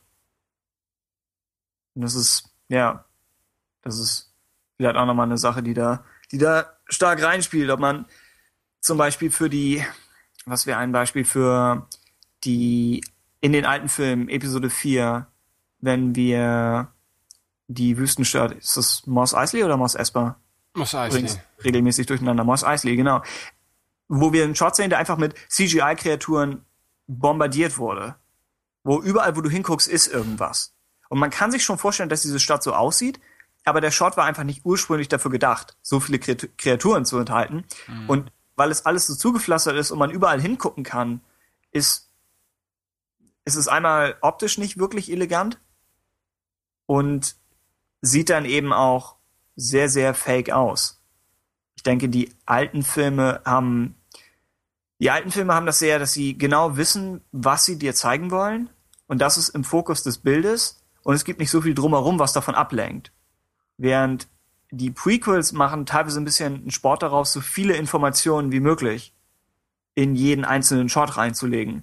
Und teilweise ist es sehr cool. Ich denke, die, die Schlacht zum Beispiel am Anfang von Episode 3, wo du kannst irgendwo hingucken und du siehst irgendwelche Schiffe, die sich hier duellieren oder du siehst irgendwie ein, ein Trümmerstück, das hier durch die Gegend fliegt. Das macht alles Sinn. Und es macht auch für irgendwie in Episode 1, wenn sie da auf Tatooine sind und du da die ganzen Kreaturen siehst und du Shots hast, die wirklich dafür gedacht sind, dann macht es auch da halbwegs Sinn aber es ist trotzdem, es hat nicht mehr diese, diese Zurückhaltung, die alten Filme hatten. Ich glaube, ein, ein Fall wäre zum Beispiel das Lichtschwert. Wenn Luke zum ersten Mal das Lichtschwert zündet in Obi-Wans Hütte, mhm. das, weil das Lichtschwert der einzige Spezialeffekt im Bild ist. Und auch äh, C3PO wird abgeschaltet, glaube ich. Also es ist mhm. wirklich, das Lichtschwert ist das Einzige, was irgendwie eine Rolle spielt. Und es ist der Effekt und du merkst wirklich, dass das Lichtschwert etwas Besonderes und Gefährliches ist. Und es hat diesen Fokus, während in Episode 3, wenn du da das Lichtschwertduell zwischen Obi-Wan und Anakin hast, überall explodiert noch Lava und auch wenn das Ganze Sinn macht für den emotionalen Zustand der Charaktere, ist es immer noch, zeigt es so ein bisschen, zeugt es so ein bisschen davon, dass man dem, dem Kerneffekt von dem Lichtschwert nicht völlig vertraut. Dass man denkt, oh, vielleicht, vielleicht werfe ich lieber noch mehr ins Bild rein. Und es hat, es hat Vorteile. Ich finde, die Prequels, man kann sie wenn man sie wieder und wieder schaut und wenn man sagt, ich achte mal ein bisschen auf das, was drumherum so passiert, dann kann man sehr viele Dinge finden. Und man findet eine Masse an, an wirklich interessanten Design. Aber es ist die Frage, ob man damit dem Film notwendigerweise gut getan hat. Ja. Was wäre was wär das? Was soll ich jetzt dazu noch sagen? Ich weiß nicht. Ich weiß ähm, auch nicht, was der ursprüngliche Punkt war. Also ich habe ein bisschen äh, bei mir habe ich das Problem mit äh, CGI ähm, anders als du. Du, du, du sagst, äh, es kommt dir vor allen Dingen auf den Kontext an. Klar, ja. das, das tut's bei mir auch, aber ähm, sofern Bewegung im Spiel ist und ich meine damit eigentlich immer organische Bewegung, ähm, fliegt das Ganze bei mir in der Regel sofort auf. Also was auf Standbildern immer noch ganz okay aussieht, äh, sobald sich das Objekt oder die Kreatur bewegt, äh, ja. Äh, was ganz seltsam ist, ähm, wir kennen ja den Großteil der Kreaturen, die wir in den Star Wars Filmen sehen, ja nicht, weil sie in der Realität nicht existieren. Aber wir erwarten trotzdem eine gewisse Art der Bewegung, physikalische Verhaltensweisen, vielleicht von Körpermasse, so dass wir selbst diese völlig fiktiven äh, Kreaturen als solche entlarven, halt eben als mhm. Com Computergrafik, weil wir denken, da ist irgendwas nicht stimmig. Und ähm, das äh, ist nicht nur uns bewusst, dass es den Leuten bei ILM auch bewusst gewesen. Also ich kann mich noch erinnern an ähm, eine Doku zu Episode 3, glaube ich, war es. Da, da sprach man auch über den CG äh, Yoda und darüber, dass man bestimmte Eigenheiten, die die Puppe hat, eigentlich unrealistische Eigenheiten, weil die Puppe sich so ein bisschen steif natürlich verhält, ja. ähm, versucht auf das CG-Modell zu übertragen. Ja, also dass dieses dass wenn zum Beispiel die Puppe durch Hände bewegt wird oder sich dreht, dass da zum Beispiel die Ohren so leicht flubbern, weil es halt eben ja. ein gummiähnliches Material ist und dass man, wenn die Hände sich da drin bewegen, bestimmte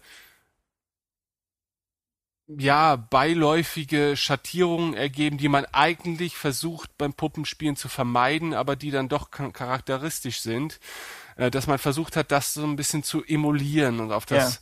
Modell zu übertragen. Ja, das ist eine ganz interessante Sichtweise. Also man, man hat da versucht, ähm, ein bisschen sogar von diesem Realismus abzurücken und mehr wieder in das Puppenhafte rüberzugehen, weil der Zuschauer es einfach so gewohnt ist. Ne? Und vielleicht, wenn etwas offensichtlich auch künstlich ist, so wie eine Puppe, ja, ja. das vielleicht auch einfacher akzeptieren kann als etwas, das beinahe realistisch ist, aber doch nicht realistisch genug. Wir sprechen ja, wenn es um die Darstellung zum Beispiel von Menschen ja. geht, äh, in der CG von diesem Uncanny Valley, ja? ja.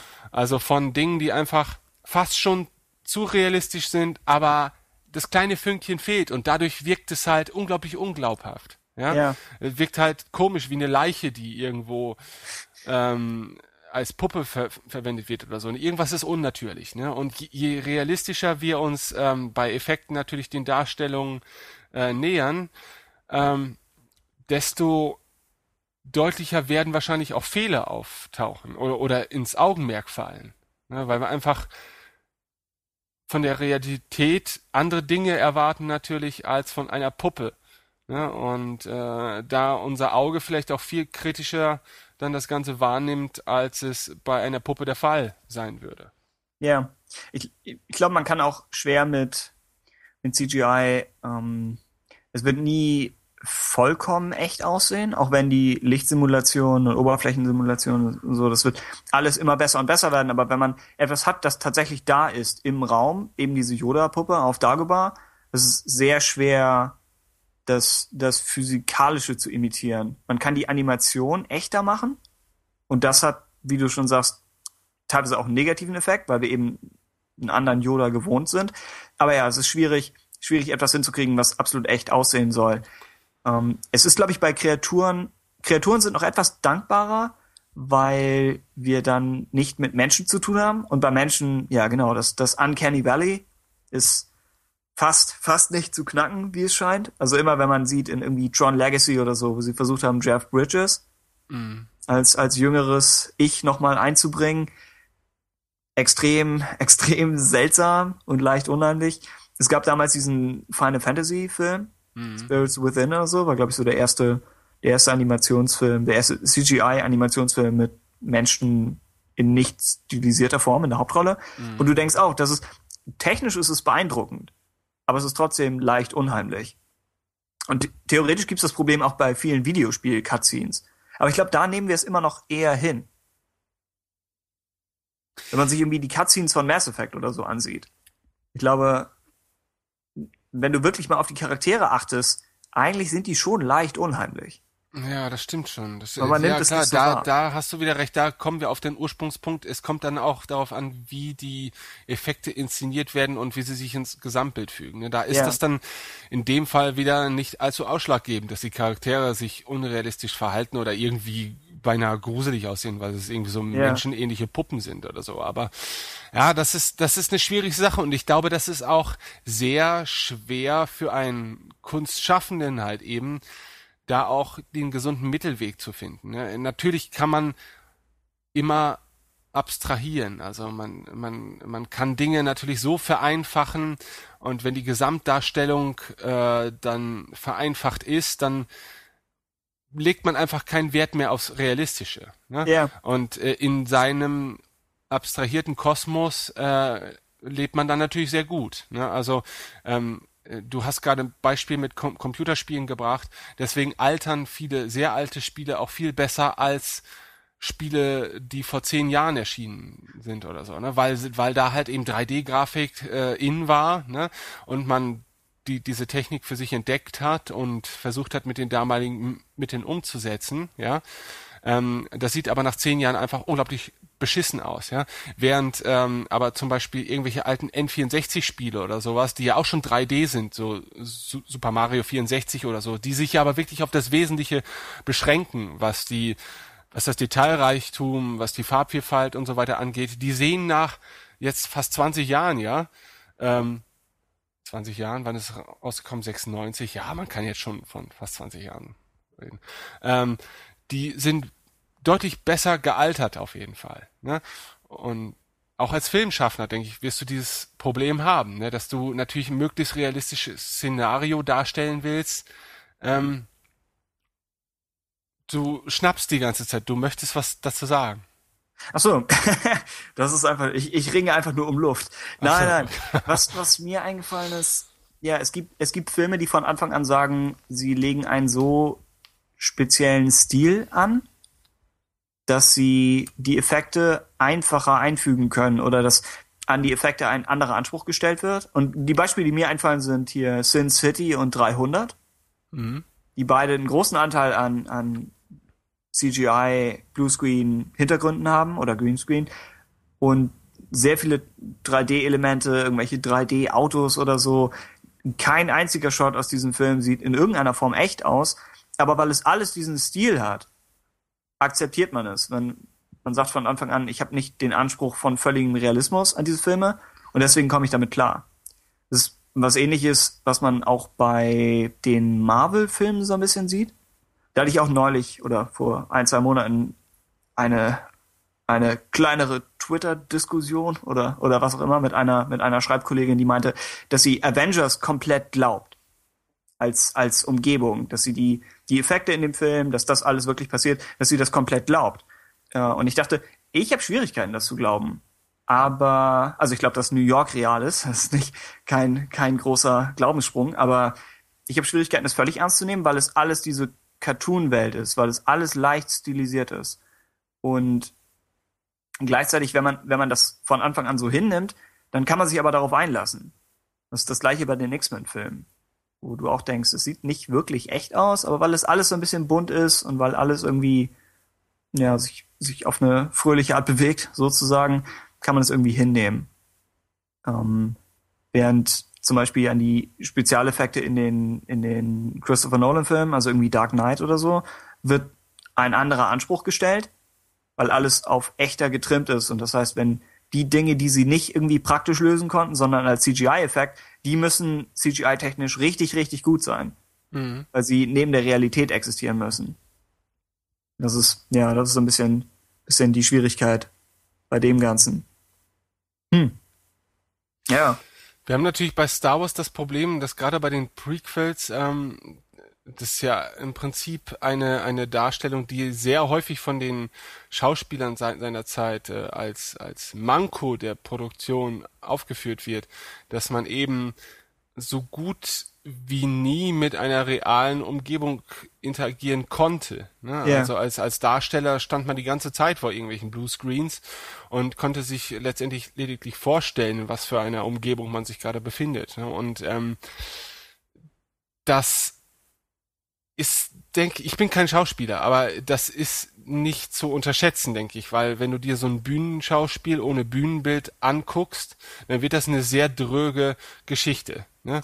Und natürlich sowohl für den Zuschauer als auch für, für den Darsteller so. Und ähm, es lässt sich, glaube ich, auch für den, für den Schaffenden, also für den Regisseur oder so, auch viel schwieriger beurteilen, ähm, ob das, was da jetzt gerade gefilmt wird, ob das, was jetzt da dargestellt wird, äh, so gut eigentlich zur derzeitigen Situation passt, wenn man einfach die derzeitige Situation auf das Minimalste beschränkt. Ja, also es ist einfach immer nur irgendwer vor einem Bluescreen. So, jetzt fühlst du dich ängstlich, da ist ein Riesenmonster, ja. sag mal was dazu. Ja, und ähm, das ist, glaube ich, unglaublich schwierig. Ich meine, wir, wir haben natürlich das Setting bei Star Wars äh, lässt nun mal in der Regel ja auch nicht unbedingt so viele realistische oder in Kulissen äh, baubare Umgebungsformen zu. Ne? Bei Herr der Ringe okay, ne? da da da hast du einen erdähnlichen Hintergrund, ja. Ja. Ähm, den kannst du natürlich fantastisch auf der Erde äh, äh, äh, drehen, ja, beziehungsweise ja, sie haben es ja geschafft, das Ganze komplett in Neuseeland zu machen. Und ähm, die haben im Prinzip ja die Landschaft so als gegeben genommen und verwenden können, haben es hier und da natürlich noch erweitert um ein paar Gebirgszüge, damit das Ganze noch ein bisschen gigantischer aussieht und so weiter. Aber für die Schauspieler ist es doch ein unglaublicher Vorteil, dass sie auf einem Pferd durch eine reale Landschaft reiten können, dann erschöpft vom Pferd hüpfen können und an einem brennenden Lagerfeuer stehen können und äh, einen Dialog führen können, ja, weil sie müssen einfach, selbst wenn sie nicht mit der Umgebung direkt interagieren, weil es um die Umgebung überhaupt nicht geht, ja, sondern nur um diesen einen Dialog, ja, du bist ja nicht unbeeinflusst davon, dass der Wind gerade weht, ja, dass ein bestimmter Geruch vor Ort herrscht, ja, dass äh, du unterbewusst diese Berge da hinten wahrnimmst. Ne? Und ähm, ich denke, das sind Dinge, die ähm, können sich nicht unbedingt positiv auf äh, die Produktion eines Films auswirken, wenn du das alles komplett streichst.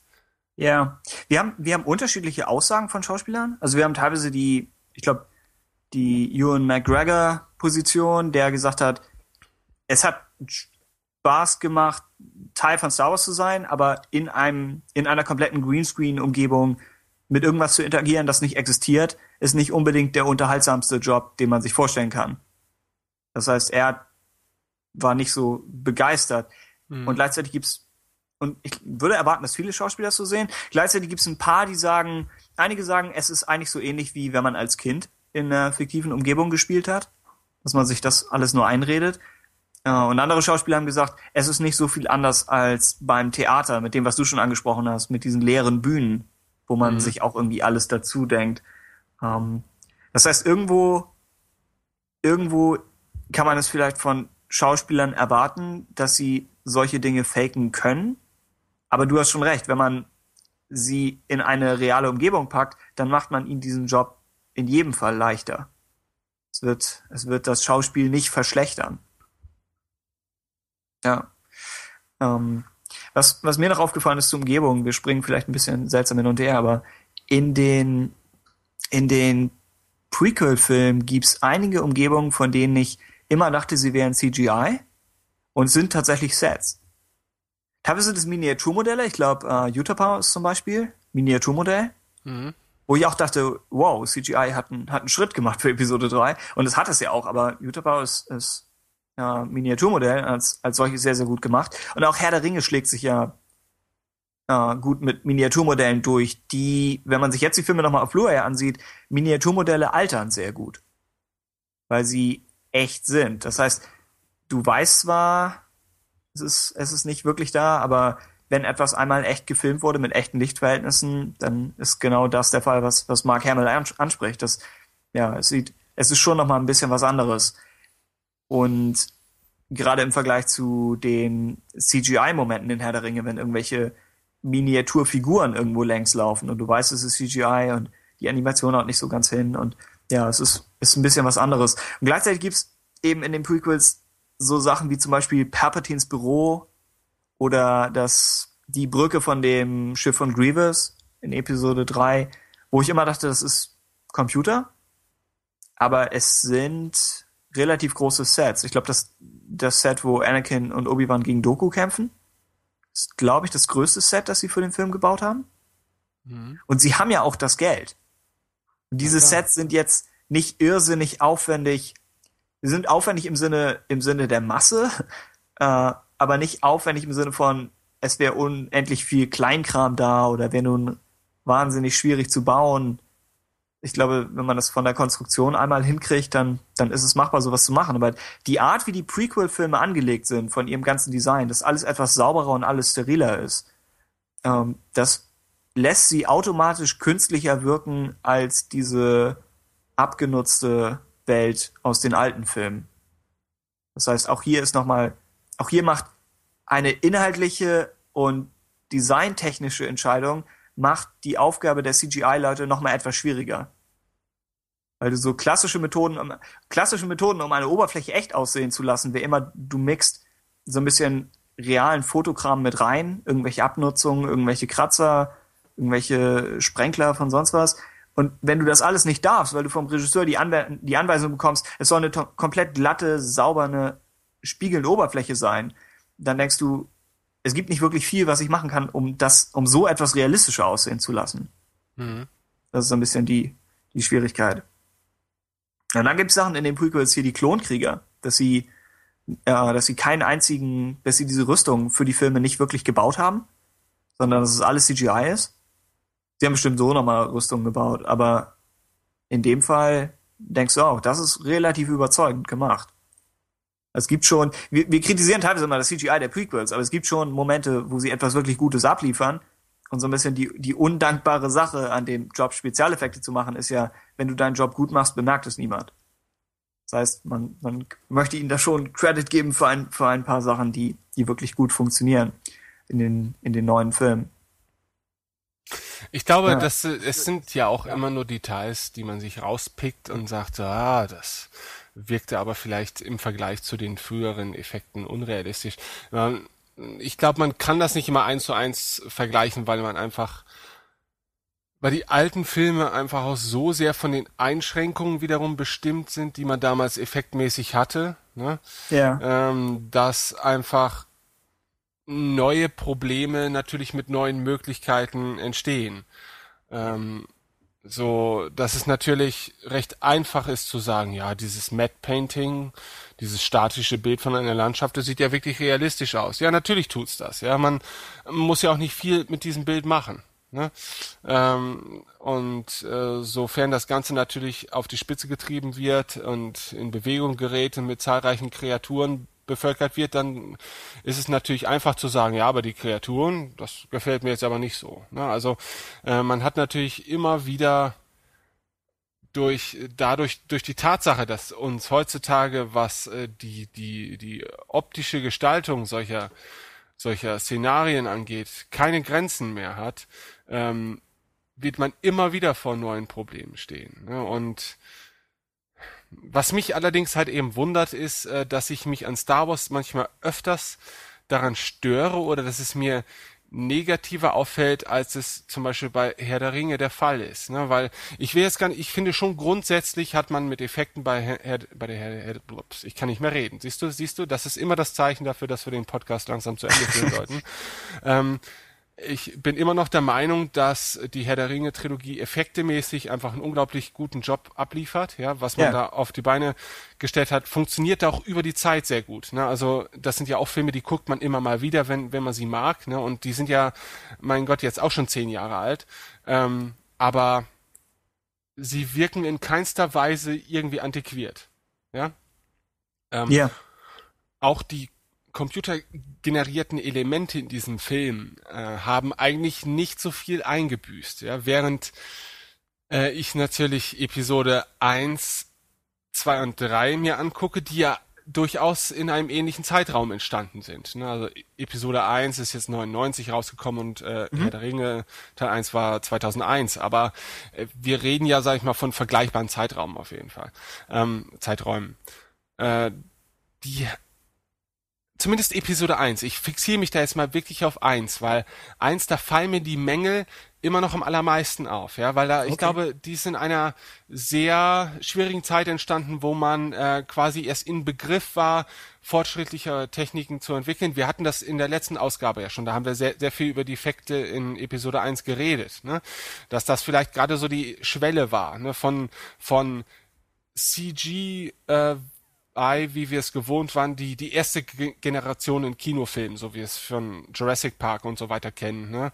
Ähm, auf der Hemmschwelle zur oder auf der Schwelle zur nächsten Generation, die wir dann kennengelernt haben, zum Beispiel mit Gollum, der wesentlich überzeugender als Charakter animiert werden konnte, als es Jar Jar Binks noch war. Ja, ähm, da kann ja nicht das Geld der ausschlaggebende Faktor gewesen sein, ähm, ich glaube auch nicht unbedingt die Zeit, weil die Zeit hätte man sich mit Sicherheit genommen. Aber ich glaube, ähm, dass man bei ILM einfach bestimmte Türen aufgestoßen hat und einfach noch nicht so recht die Ideallösung für bestimmte Probleme finden konnte. Ne? Und davon haben natürlich dann andere profitiert. Ja, die haben gesehen, oh, mit Jar Binks äh, ist das erste Mal so ein komplett in CG gestalteter Charakter in die Haupthandlung eingeflossen, äh, dann können wir auch einen Gollum bauen zum Beispiel, ja, und profitieren auf dem Basiswissen, was wir jetzt schon mal ähm, vielleicht durch Jar Binks haben. und verfeinern das Ganze und merzen die Fehler aus, die uns da vielleicht auffallen. Ne? Also es ist natürlich immer einfach, ILM da einen Vorwurf zu machen, äh, wo ihnen eigentlich gar keiner zu machen ist. Ja, ich glaube, der Vergleich im Vergleich ähm, Jar Jar und Gollum liegt es teilweise daran, dass Jar Jar cartoonmäßiger angelegt ist. Das hatten wir auch ein bisschen diskutiert. Mhm. Und gleichzeitig gibt es auch noch das Problem, dass, also merkt man mehr bei Boss Nass, dass die Kleidungssimulation echt ein Problem ist. Ja, die war da noch nicht so weit. Genau, und das ist sie irgendwie heute immer noch. Also Kleidung ist heute immer noch schwierig, Wasser ist schwierig, lange Zeit. Und Gollum ist insofern etwas dankbarer zu animieren, weil er halt nur diesen Lendenschurz hat. Mhm. Das heißt, einmal ist es nicht viel Stoff und dann ist er auch nie im Fokus. Also es ist, ja, es ist etwas, etwas einfacher zu machen. Aber ja, Herr der Ringe CGI hält sich. Es hält, es altert nicht ganz so gut wie die Miniatureffekte, aber es gibt Sachen in Herr der Ringe, zum Beispiel die Waagreiter, wo selbst wenn du Peter Jackson im Audiokommentar sagen hörst, dass er mit den Effekten nicht zufrieden ist, ich finde sie eigentlich ganz überzeugend, auch auf, auf Blu-ray. Ich fand sie sehr ordentlich. Ich glaube, innerhalb, um den Vergleich innerhalb der Prequels anzusprechen, ich hatte, glaube ich, immer mehr ein Problem mit Episode 2 als mit Episode 1, weil ich fand, bei Episode 1 ist noch relativ viel praktisch gelöst. Dass du zum Beispiel, das beliebte Beispiel ist die, diese Watte, Stäbchen für die Menge bei dem Podrennen.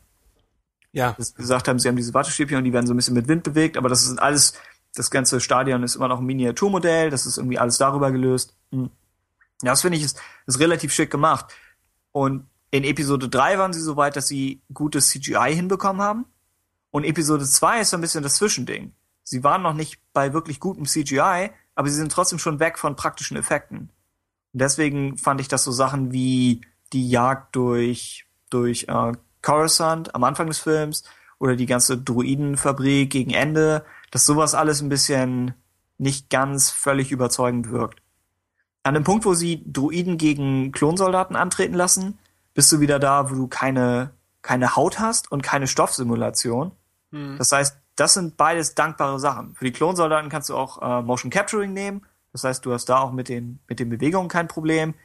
Also auch die Prequels sind noch, wir möchten, wir möchten immer sagen, sie sind, sie hatten zu viel Freiheiten und konnten alles Beliebige machen, aber sie hatten schon noch Grenzen und in mehreren Fällen haben sie schon, hat George Lucas schon gesagt, wir, wir achten beim Design und der Geschichte ein bisschen darauf, dass wir das noch machen können. Es ist keine völlige Freiheit da, was um ein bisschen in die Zukunft zu schauen, was bei Episode 7 ja vielleicht anders sein wird.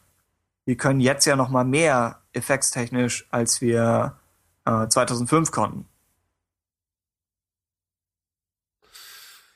Ja, das stimmt schon. Also es, ja, das Ding ist halt, ähm, ich glaube, wir ziehen ja oder wir haben heute häufig den Vergleich so Herr der Ringe äh, zu Star Wars gezogen. Ähm, mhm. Herr der Ringe wurde ja auch wahrscheinlich deshalb viele Jahre lang nicht als Film umgesetzt, weil man sich einfach gar nicht vorstellen konnte, wie man diese, diese Welten überhaupt filmisch darstellen wollte.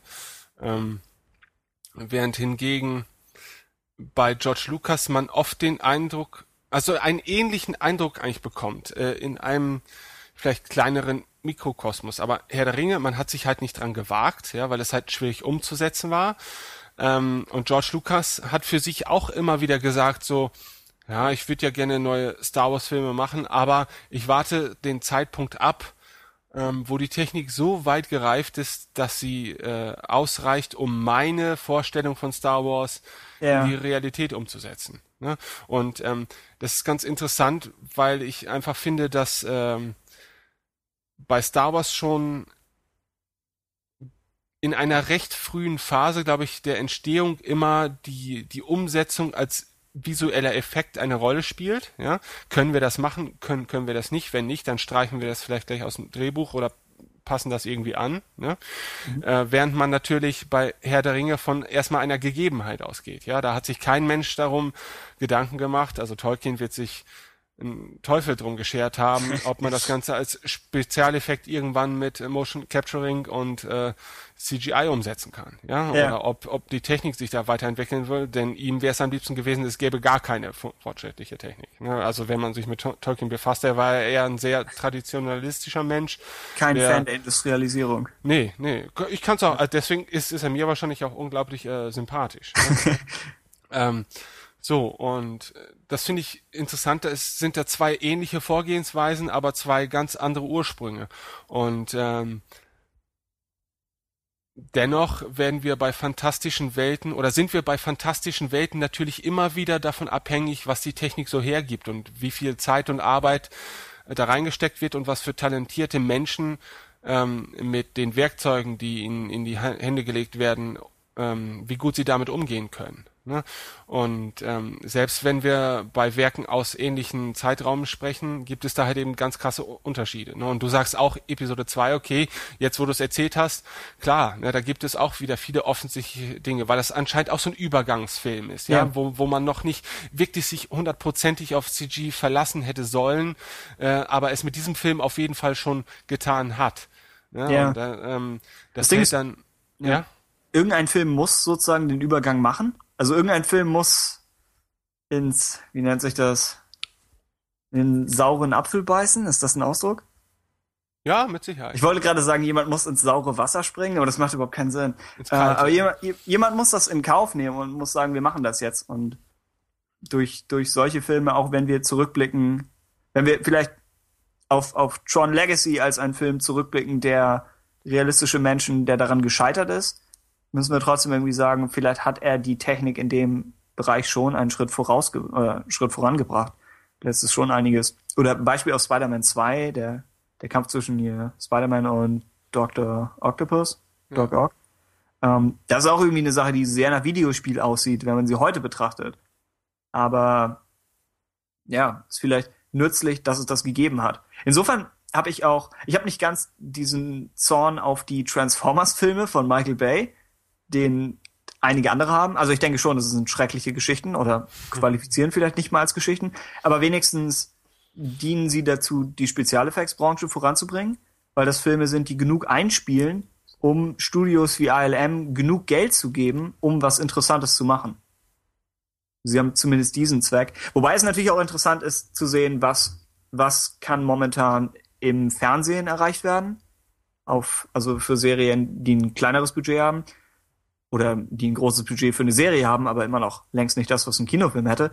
Ähm, und was kann in Filmen erreicht werden, die eher ein mittleres Budget haben? Das sind ja Filme, die teilweise ein bisschen verschwinden, aber wenn man sich zum Beispiel District 9 ansieht, das finde ich, ist ein Film, der sehr realistische Außerirdische hinbekommt. Mhm. Wo du denkst, ich müsste ihn vielleicht jetzt nochmal sehen, aber als ich den ursprünglich gesehen habe, dachte ich wirklich, ich weiß nicht, wie das gemacht ist. Sind das Anzüge, die nochmal CGI-Erweiterungen haben? Mhm. Das ist komplett fake, aber dafür sieht es sehr, sehr echt aus. Das ist schwer einzuschätzen. Und das ist ein Film, der ist, glaube ich, auch Wetter gewesen, also die Herr der Ringe-Leute. Und ja, das Ganze, sie haben eine irrsinnige Masse an, an Außerirdischen fabriziert. Also nicht verschiedene Designs, aber einfach sehr, sehr viele Shots, in denen sie zu sehen sind. Und es ist trotzdem sehr überzeugend für ein sehr kleines Budget. Damit verbunden, das, ich weiß, vielleicht führt es leicht vom Thema weg, aber die Live-Action-Serie, die geplant war, ist dann schließlich so ein bisschen daran gescheitert, dass George Lucas gesagt hat, das, was ich machen will, ist mit der momentanen Technik, mit dem momentanen Budget nicht machbar, also lasse ich es komplett bleiben. Und da gab es dann auch so ein bisschen die Diskussion im Fandom, ob, ob man jetzt sagt, das ist bescheuert, weil die alten Filme konnte er auch für nicht wahnsinnig viel Geld machen und es müsste möglich sein, heute etwas fürs Fernsehen zu produzieren, das mindestens so gut aussieht wie die alten Filme. Und wenn man sich andere Serien ansieht, wie irgendwie Battlestar, das nun kein riesiges Budget hatte, oder Game of Thrones heute, das ein relativ großes Budget hat für Fernsehen, ähm, dann sollte es eigentlich möglich sein, Star Wars fürs Fernsehen zu produzieren. Andererseits, das, ja. Ja, das, äh, du, du sagst Game of Thrones, also das verstehe ich halt eben auch nicht. Ich meine, Game of Thrones ähm, ich glaube, George Lucas betrachtet halt eben wirklich seine Geschichte immer vielleicht auch ein bisschen zu sehr vom Aspekt der Spezialeffekte aus. Ne? Weil ich meine, Game of Thrones erzählt ja eine interessante Geschichte und ähm, versucht halt mit Effekten diese Welt glaubwürdig darzustellen und das meiner Meinung nach auch sehr gut. Ähm, aber stellt sich nicht unbedingt immer die Frage, ähm, funktioniert die Geschichte mit Spezialeffekten, die wir uns leisten können oder nicht. Ja, also da ist die Substanz der Geschichte schon so interessant, sag ich mal, dass äh, die Effekte eher zweitrangig sind. Ne? Ich finde es eigentlich schade, dass George Lucas sagte, da, dafür hat man kein Geld. Das, das würde das Budget sprengen. Ich würde einfach so gern gute gute Geschichten sehen im Star Wars Universum, yeah. ja, und scheiß drauf, ob da jetzt drei Weltraumschlachten pro Folge sind. Das will ich doch gar nicht. Das muss man ja auch gar nicht. Es gibt doch so so viele interessante Blickwinkel, die man äh, im Star Wars Universum ähm, haben kann, auf so viele verschiedene Figuren und Charaktere, ja. Da wenn da überhaupt Raumschiffe und grandiose Spezialeffekte drin vorkommen, dann höchstens als Bereicherung, aber ja nicht als zentrales Element, weil gerade in der Fernsehserie möchte man doch eben interessante Geschichten sehen und keine Effektschlachten, weil die ja. halten keinen über sechs Staffeln hinweg äh, als als als Zuschauer begeistert. Also ich zweifle aber ehrlich gesagt auch ähm, ganz offen daran, dass George Lucas in der Lage da, dazu wäre, eine, eine über viele Staffeln wirklich interessante Storyline für eine Serie zu entwickeln. Ich würde also, auch behaupten, dass das die größte Schwäche von Clone Wars ist, dass es keine große Geschichte erzählt, sondern dass ja. es komplett episodisch läuft. Ja, eben. Also ähm, selbst wenn wir The Clone Wars schätzen gelernt haben, jetzt gemessen an der an der Story, die dort erzählt wird oder an den Handlungsbögen, die dort präsentiert werden, ist das natürlich an unzähligen Realfernsehserien, yeah. ähm, äh, die darf man nicht als Maßstab nehmen. Da scheitert The, The, Clone, äh, The Clone Wars einfach grandios. Ja, also yeah. ähm, äh, da also Game of Thrones würde mit dem dem Spannungsverlauf bei Clone Wars wahrscheinlich sich äh, die Porille abwischen. Ja, das ist so. Was zur Hölle? Ja. That escalated quickly. Okay, ähm, ich, um die eine George Lucas Sache noch ähm, abzuschließen, einerseits finde ich es genau wie du frustrierend, dass er sagt, wenn ich das Ganze nicht mit guten Effekten machen kann, lasse ich es komplett. Oder dass er sagt, ich muss das Ganze mit guten Effekten machen. Ähm, auf der anderen Seite, ich habe durchaus Respekt davor, dass er sagt, ich mache es entweder richtig und so, wie ich das haben will, oder ich lasse es komplett bleiben. Also ich finde es schon eine, es, es ist schon respektabel, wenn ein Künstler oder Autor oder was auch immer, wenn er sagt, ich gehe keine Kompromisse ein. Das ist schon, weiß ich nicht, kann man, kann man den Hut vorziehen, aber es ist halt trotzdem, ja, ärgerlich, dass, dass es daran nun gescheitert ist mit der Live-Action-Serie. Aber ich meine, früher oder später wird es bestimmt kommen. Ich denke auch, dass, dass Star Trek äh, im Fernsehen etwas besser aufgehoben ist. Und äh, Spoiler, ich, ich mochte den neuen Film und ich mochte den Film davor, aber ich denke schon, dass, dass einige Franchises sind sehr auf episodisches Erzählen ausgelegt oder sehr darauf, dass sie eine, ja, dass sie in Serienform funktionieren. Während Clone Wars hat sich vielleicht die ersten Staffeln über nie so richtig mit diesem 20 Minuten Häppchen-Dingens wohlgefühlt. Sie wussten aber auch nicht, wie sie einen großen Story-Arc bringen konnten. Also haben sie gesagt, wir machen eine Staffel, die eigentlich aus vier oder fünf Filmen besteht und teilen sie dann in 20 Minuten Häppchen auf. Das ist eigentlich eine ganz witzige Lösung und es ist eher so die, die George Lucas Lösung, aber es bringt auch wieder neue Probleme mit sich, würde ich sagen. Ja, was, was könnten wir noch, ähm, ich habe ich hab noch eine, eine Reihe von George Lucas Aussagen irgendwie im Hinterkopf gehabt, von der ich überlege, welche, welche wir noch erwähnen sollten. Es gab, Aber du hast ja quasi schon die perfekte Überleitung äh, ja genau und ich wollte äh, es nicht, zum, zum Star Trek Film gemacht quasi, wo wir uns jetzt endlich als Star Trek Podcast offenbaren. Okay, also, dann ähm, Star, Star Trek. Trek. ist in dem Sinne natürlich auch für unseren Podcast interessant. Einerseits natürlich, dass J.J. Äh, Abrams das Ganze verwirklicht und wir nun mal notgedrungen uns vielleicht auch mit Star Trek auseinandersetzen sollten. In meinem Fall ist es gar nicht notgedrungen, weil ich mich schon immer für Star, äh, für, für Star Trek begeistern konnte. Ähm, aber der Film kann natürlich auch Hinweise darauf geben, äh, was in Sachen Spezialeffekten ähm, für Episode 7 zu erwarten ist. Ne? Auch wenn Star Trek ja nie so äh, effektlastig, also die Filme waren, zeichneten sich nie durch unglaubliche Spezialeffekte aus. würde ich jetzt mal grundsätzlich sagen. Ja. ja.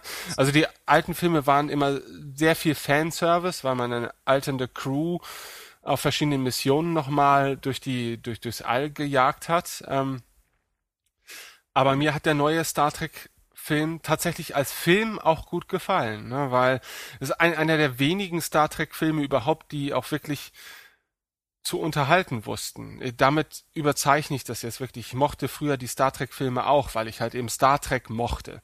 Aber mhm. ähm, ich mochte die, die beiden neuen Star Trek Filme halt eben, weil es Filme waren und nicht unbedingt, weil es Star Trek Filme waren. Ähm, sie lassen nämlich sehr viel von dem außer Acht, was ich unter Star Trek verstehe. Ne? Nämlich ja. Star Trek hatte immer so einen gewissen moralischen Anspruch. In den Filmen jetzt nicht unbedingt, ne? aber die Serie hatte ganz häufig, haben die immer zeitgenössische moralische Themen aufgegriffen und die großen Themen des Lebens äh, übertragen auf ihre zukünftig oder auf ihre Vision einer zukünftigen Gesellschaft.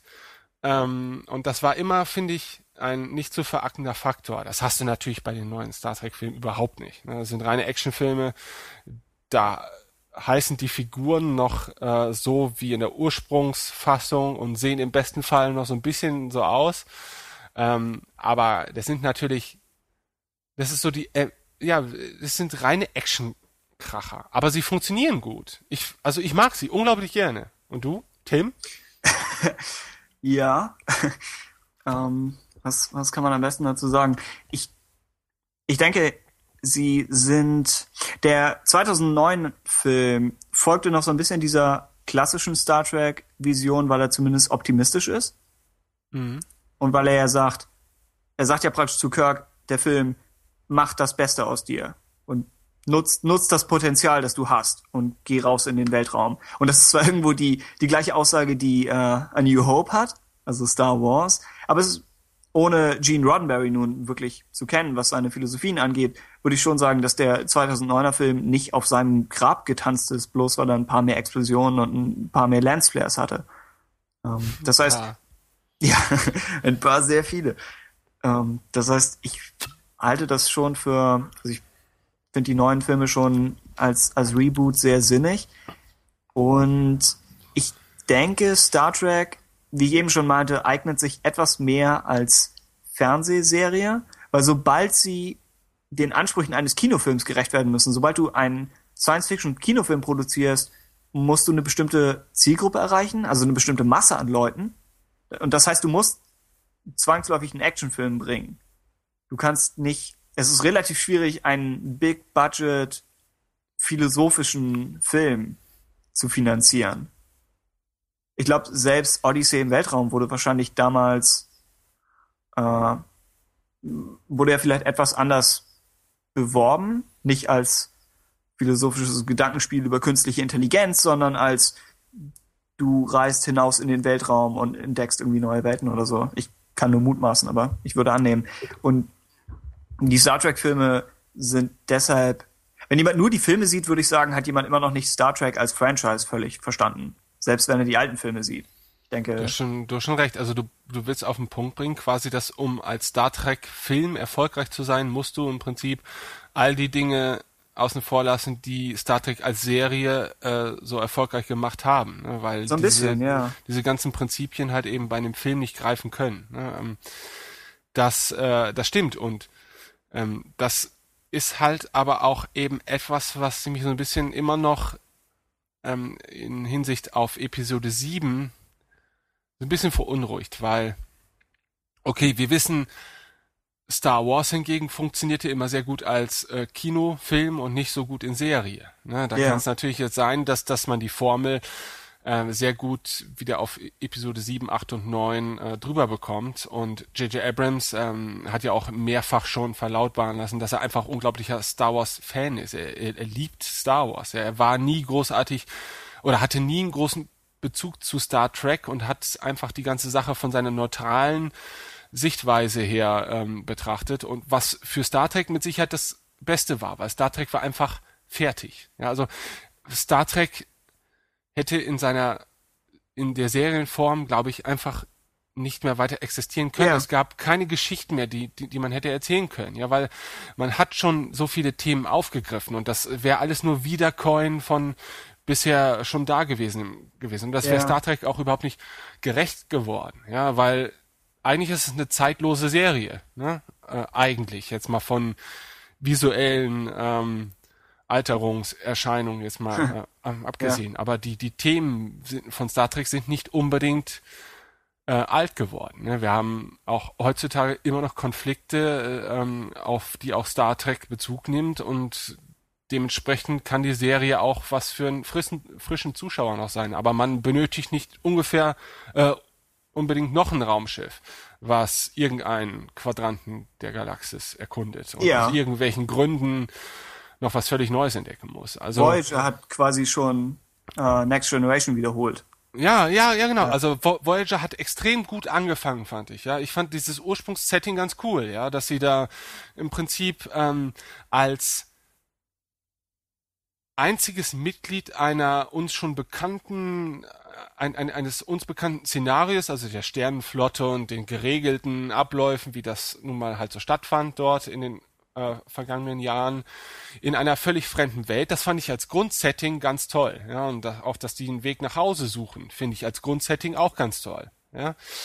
Ähm, aber so, ich glaube schon ab Staffel 2, 3 haben sie gemerkt, dass man ähm, dieses äh, nach Hause kommen Szenario jetzt nicht überspannen darf. Man muss ja dann auch ein paar ganz normale Geschichten erzählen und dann wurde es einfach zu einem weiteren TNG, ja und zu einem unnötigen äh, TNG, weil TNG hätte eigentlich auch nicht länger ähm, stattfinden dürfen. Ja, also TNG gab es glaube ich sieben Staffeln lang und das war auch Ja. gut so. Ja, und das war eine tolle Serie und die hat unglaublich viel erzählt und äh, an den Kinofilmen hat man auch wiederum gemerkt, dass es auch nicht immer, also es tut dem Fan vielleicht gut, dass er seine seine seine Crew noch mal wieder sieht, ja, aber ähm, mal ganz ehrlich, die letzten Star Trek Filme mit der TNG Crew, die hat man sich doch nur noch angesehen, weil man die TNG Crew sehen wollte, aber die Das- Filme an sich meiner Meinung nach waren Grütze oder die waren das waren drittklassige Episoden, die als solche vielleicht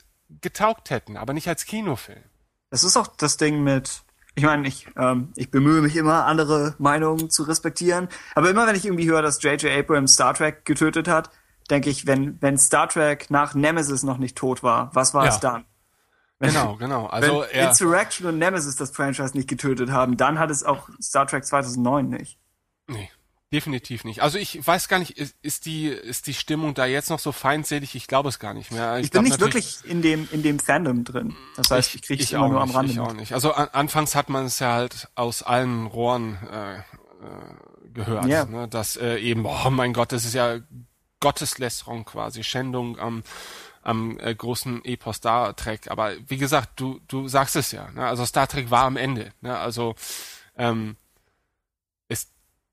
ist auch ein bisschen schade natürlich, ne, dass äh, so die die die Original Star Trek Ära auch so glanzlos zu Ende gehen musste. Ja, aber sie ist es und das sehr sehr deutlich. Also als Kinofilmer haben die letzten Ja. Filme aus diesem äh, aus diesem Franchise einfach wirklich nichts getaucht. Das war nur noch reiner Fanservice. Hauptsache, wir haben noch genügend Fans, die an die guten Zeiten von früher glauben, dass sich der Film zumindest noch so ein bisschen rentiert. Ja, aber damit wollte man keinen guten Film mehr Ja. rausbringen. Nemesis war der, der erste Star Trek-Film, den ich im Kino gesehen habe. Ich bin halt noch nicht absurd alt, muss ich immer noch dazu sagen. Aber So wie ich, Nemesis, ja. ne, genau, das wollte ich nicht sagen. Aber Nemesis habe ich, hab ich noch geschafft. Und der hatte zumindest deshalb den Schauwert, weil du etwas genau wie wenn du den Simpsons-Film im Kino siehst. Einfach was, dass du aus, dass du nur von deinem kleinen Fernseher im Wohnzimmer kennst, sowas mal auf der großen Leinwand zu sehen ist, hat deshalb immer schon einen Wert. Aber ist trotzdem kein, ja, wahnsinnig doller Film. Ähm, die neuen Filme, finde ich, sind sehr, sie sind handwerklich sehr, sehr gut gemacht und sie haben eine irrsinnige Begeisterung dahinter und sie sind, finde ich, gut gecastet und sie sind solide geschrieben. Ich finde, die Drehbücher sind jetzt nicht der Wahnsinn, aber gerade als ich, ich habe letzten Wochenende, letztes Wochenende haben wir uns zu mehreren nochmal das, das den alten Film und den neuen Film, also 2009 und jetzt Into Darkness als Double Double Feature angesehen. Nur als einfaches Double Feature, nicht als Double Double Feature. Äh, und mir ist nochmal aufgefallen, dass der erste Film wirklich witzig ist. Es ist zwar teilweise sehr, sehr kindischer, simpler Humor, aber es ist eine ziemliche Masse an Gags und er schafft es trotzdem noch, in den richtigen Momenten wieder ernst zu werden, wenn irgendwie ein bestimmter Planet zerstört wird. Das heißt, er ist schon, es ist eher ein Blockbuster als ein Film wie Insurrection oder so, der schon vielleicht relativ noch philosophische Fragen stellt über das Altern und die Zeit. Aber die neuen Star Trek-Filme sind im Genre der Blockbuster, finde ich sie wirklich gut gemacht. Man muss sich nur damit anfreunden, dass sie jetzt dieses Genre betreten haben. Ähm, ich glaube, es war auch notwendig, dass wenn man Star Trek äh, überleben lassen möchte, dass man ein völlig neues Publikum an die Materie heranführen kann. Ja. Das kann halt nicht nur über Nostalgie äh, äh, realisiert werden. Ne? Also natürlich wird es immer wieder Nerds geben, die die kommen aus irgendwelchen Gründen mit der Original Star Trek Serie als erstes in Berührung, wobei ich mir das heutzutage wirklich kaum noch vorstellen kann. Ich meine, als ich so fünf, sechs, sieben, acht, neun, zehn war, war das halt die einzige Star, Trek Serie, die halt lief im Fernsehen. Ne? Da war es natürlicher Prozess, dass du die zuerst gesehen hast. Aber du kannst ja jetzt nicht immer darauf bauen, dass du jetzt eine oder dass du Generationen von Fans hast, die halt eben seit 30, 40 Jahren Star Trek Fans sind, ne, dass die immer wieder mitgeschleppt werden in den neuen Filmen. Ne. Du musst einfach auch mal was schaffen für Leute, die völ völlig unbedarft sind. Und dafür eignen sich halt die neuen Filme extrem gut, ne, weil sie erzählen die gleiche Geschichte im Prinzip ja nochmal, rollen das Ganze auf und zwar auf eine Art und Weise, so dass es auch für alt äh, gediente Fans ja nicht uninteressant ist, ne, weil wir andere Handlungsverläufe hier zu sehen bekommen, ne? eine alternative Realität und versucht das Ganze sogar ein bisschen in Star Trek Manier zu erklären mit dieser alternativen Realität. Das finde ich ne? auch Und relativ clever. Ich finde es, ja, es ist einerseits ein bisschen billig, weil man sich natürlich alle Freiheiten äh, der Welt damit erkauft, ja, Oh mit ja, diesem ein, ja. einfachen Kunstgriff. Ne? Ja. Andererseits finde ich es aber auch trotzdem schön, weil es so in dieses gesamte Star Trek-Szenario wohl gut reinpasst und man schafft ja dann sogar mit Leonard Nimoy noch so einen kleinen äh, Fackelweiterreicher, ja, der auch in äh, Teil 2 jetzt sogar noch kurz einen Ca- Cameo-Auftritt hatte. Spoiler, und, ähm, ja.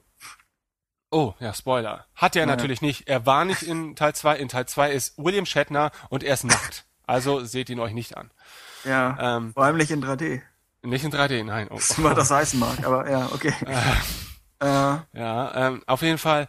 Also das, das lässt sich aber auch in einer Welt wie Star Trek einfacher machen als zum Beispiel in einer Welt von Star Wars. Wenn die da auf einmal eine alternative Realität, äh, äh, Realität einführen, ja, Ja. und werfen im Prinzip alles über den Haufen, was, was man bisher hatte. Ich glaube, da wird das Fandom dann nicht so ja. so gezügelt reagieren, sondern dann wird J.J. Abrams wahrscheinlich wirklich äh, Personenschutz ben- benötigen, ne? weil das kannst du einfach nicht machen.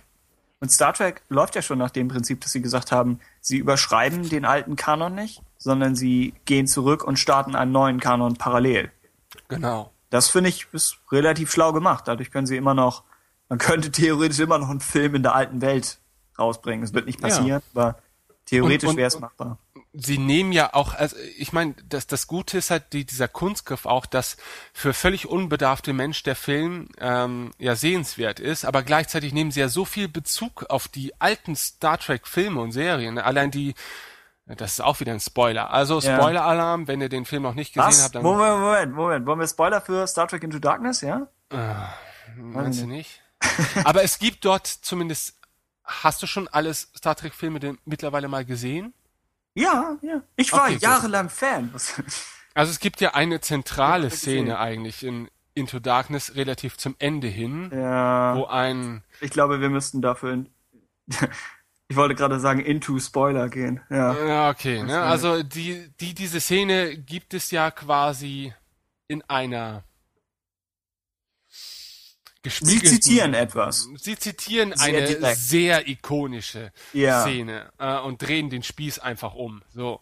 Und ähm, für jemanden, der das nicht weiß, geht die Szene trotzdem ja völlig in Ordnung. Für einen altgedienten Fan ist das aber trotzdem eine tolle Anspielung vielleicht, ja.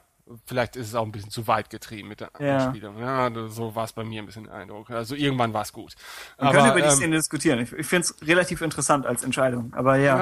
ja, aber wir wollen ja nicht spoilern, weil der Film ist Ja. einfach noch zu frisch. Ja, ich glaube, er läuft sogar erst diese Woche in den USA an, da wir ja wahrscheinlich 500 amerikanische Zuhörer auch äh, haben. Ähm, möchten wir denen Spaß natürlich es nicht Ja. verderben. Ähm, Mensch, Tim, ich glaube, wir sollten jetzt so langsam das Thema abschließen. Wir haben jetzt Ich, schon. ich wollte eine- noch eine Sache Ja. zu, zu Abrams und Episode 7, weil es die, es gibt den Running Gag im Internet, dass Abrams Episode 7 mit Lensflares zupflastern wird und dass es automatisch aussehen wird wie Star Trek. Und was ich mir nur denke dazu ist, dass gerade weil der Star Trek Film einen so speziellen individuellen Stil hat, das gleiche garantiert auch für Episode 7 gelten wird. Ich finde es eigentlich relativ interessant, dass Abrams die sehr saubere, sehr, sehr leuchtende Optik von Star Trek genommen hat und gesagt hat, ich mache daraus diese, die Brücke, die ein bisschen so aussieht wie ein Apple Store und ich mache überall diese Lichter. Das ist zwar irgendwo Spielkram und vielleicht etwas übertrieben, aber es ist ja nicht völlig grundlos. Und es hat schon dafür gesorgt, dass, dass der Film eine, ja, einen speziellen Stil hat, der, um nochmal den Bogen wieder zu schließen, der dadurch auch die Spezialeffekte etwas glaubhafter macht. Dadurch, dass du, wenn du im All bist, die gleiche Ruckelkamera, die gleichen Lensflares, die gleichen Farben hast, obwohl du dich in der komplett digitalen Umgebung bewegst, wirkt das Ganze immer noch mal echter.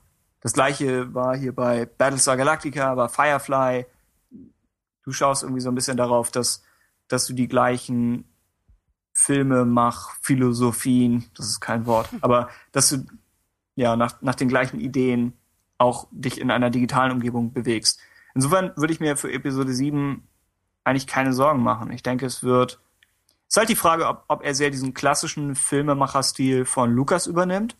So sehr statische Kameras. Er hat ja so ein. Es gibt zwar hin und wieder diese Tracking-Shots, dass wir halt hinter einem X-Wing oder so herfliegen, aber es gibt jetzt nicht zum Beispiel den, den klassischen Herr der Ringe-Flug, dass wir über irgendein Gebirge und dann auf Sarumans Turm oder so. Sowas ist ja irgendwie in Star Wars nicht drin. Genauso haben wir nur ganz, ganz wenige Zooms. Also kein, kein, nicht, dass sich die Kamera wirklich ins Bild reinbewegt, sondern dass das Bild näher rangeholt wird. Ähm, das gibt's nur in Attack of the Clones ist, glaube ich, ein Zoom, aber es ist sonst eher selten. Und es ist halt die Frage, wie sehr er diese, wie sehr er diese Sprache versucht zu imitieren und ob er das überhaupt sollte. Ob man, ob man sagt, gerade bei den Spin-offs würde ich sagen, neuer Regisseur, neuer Stil. Aber Episode 7 kann man natürlich schauen, wie sehr er versucht, sich an die Vorlage von George Lucas zu halten.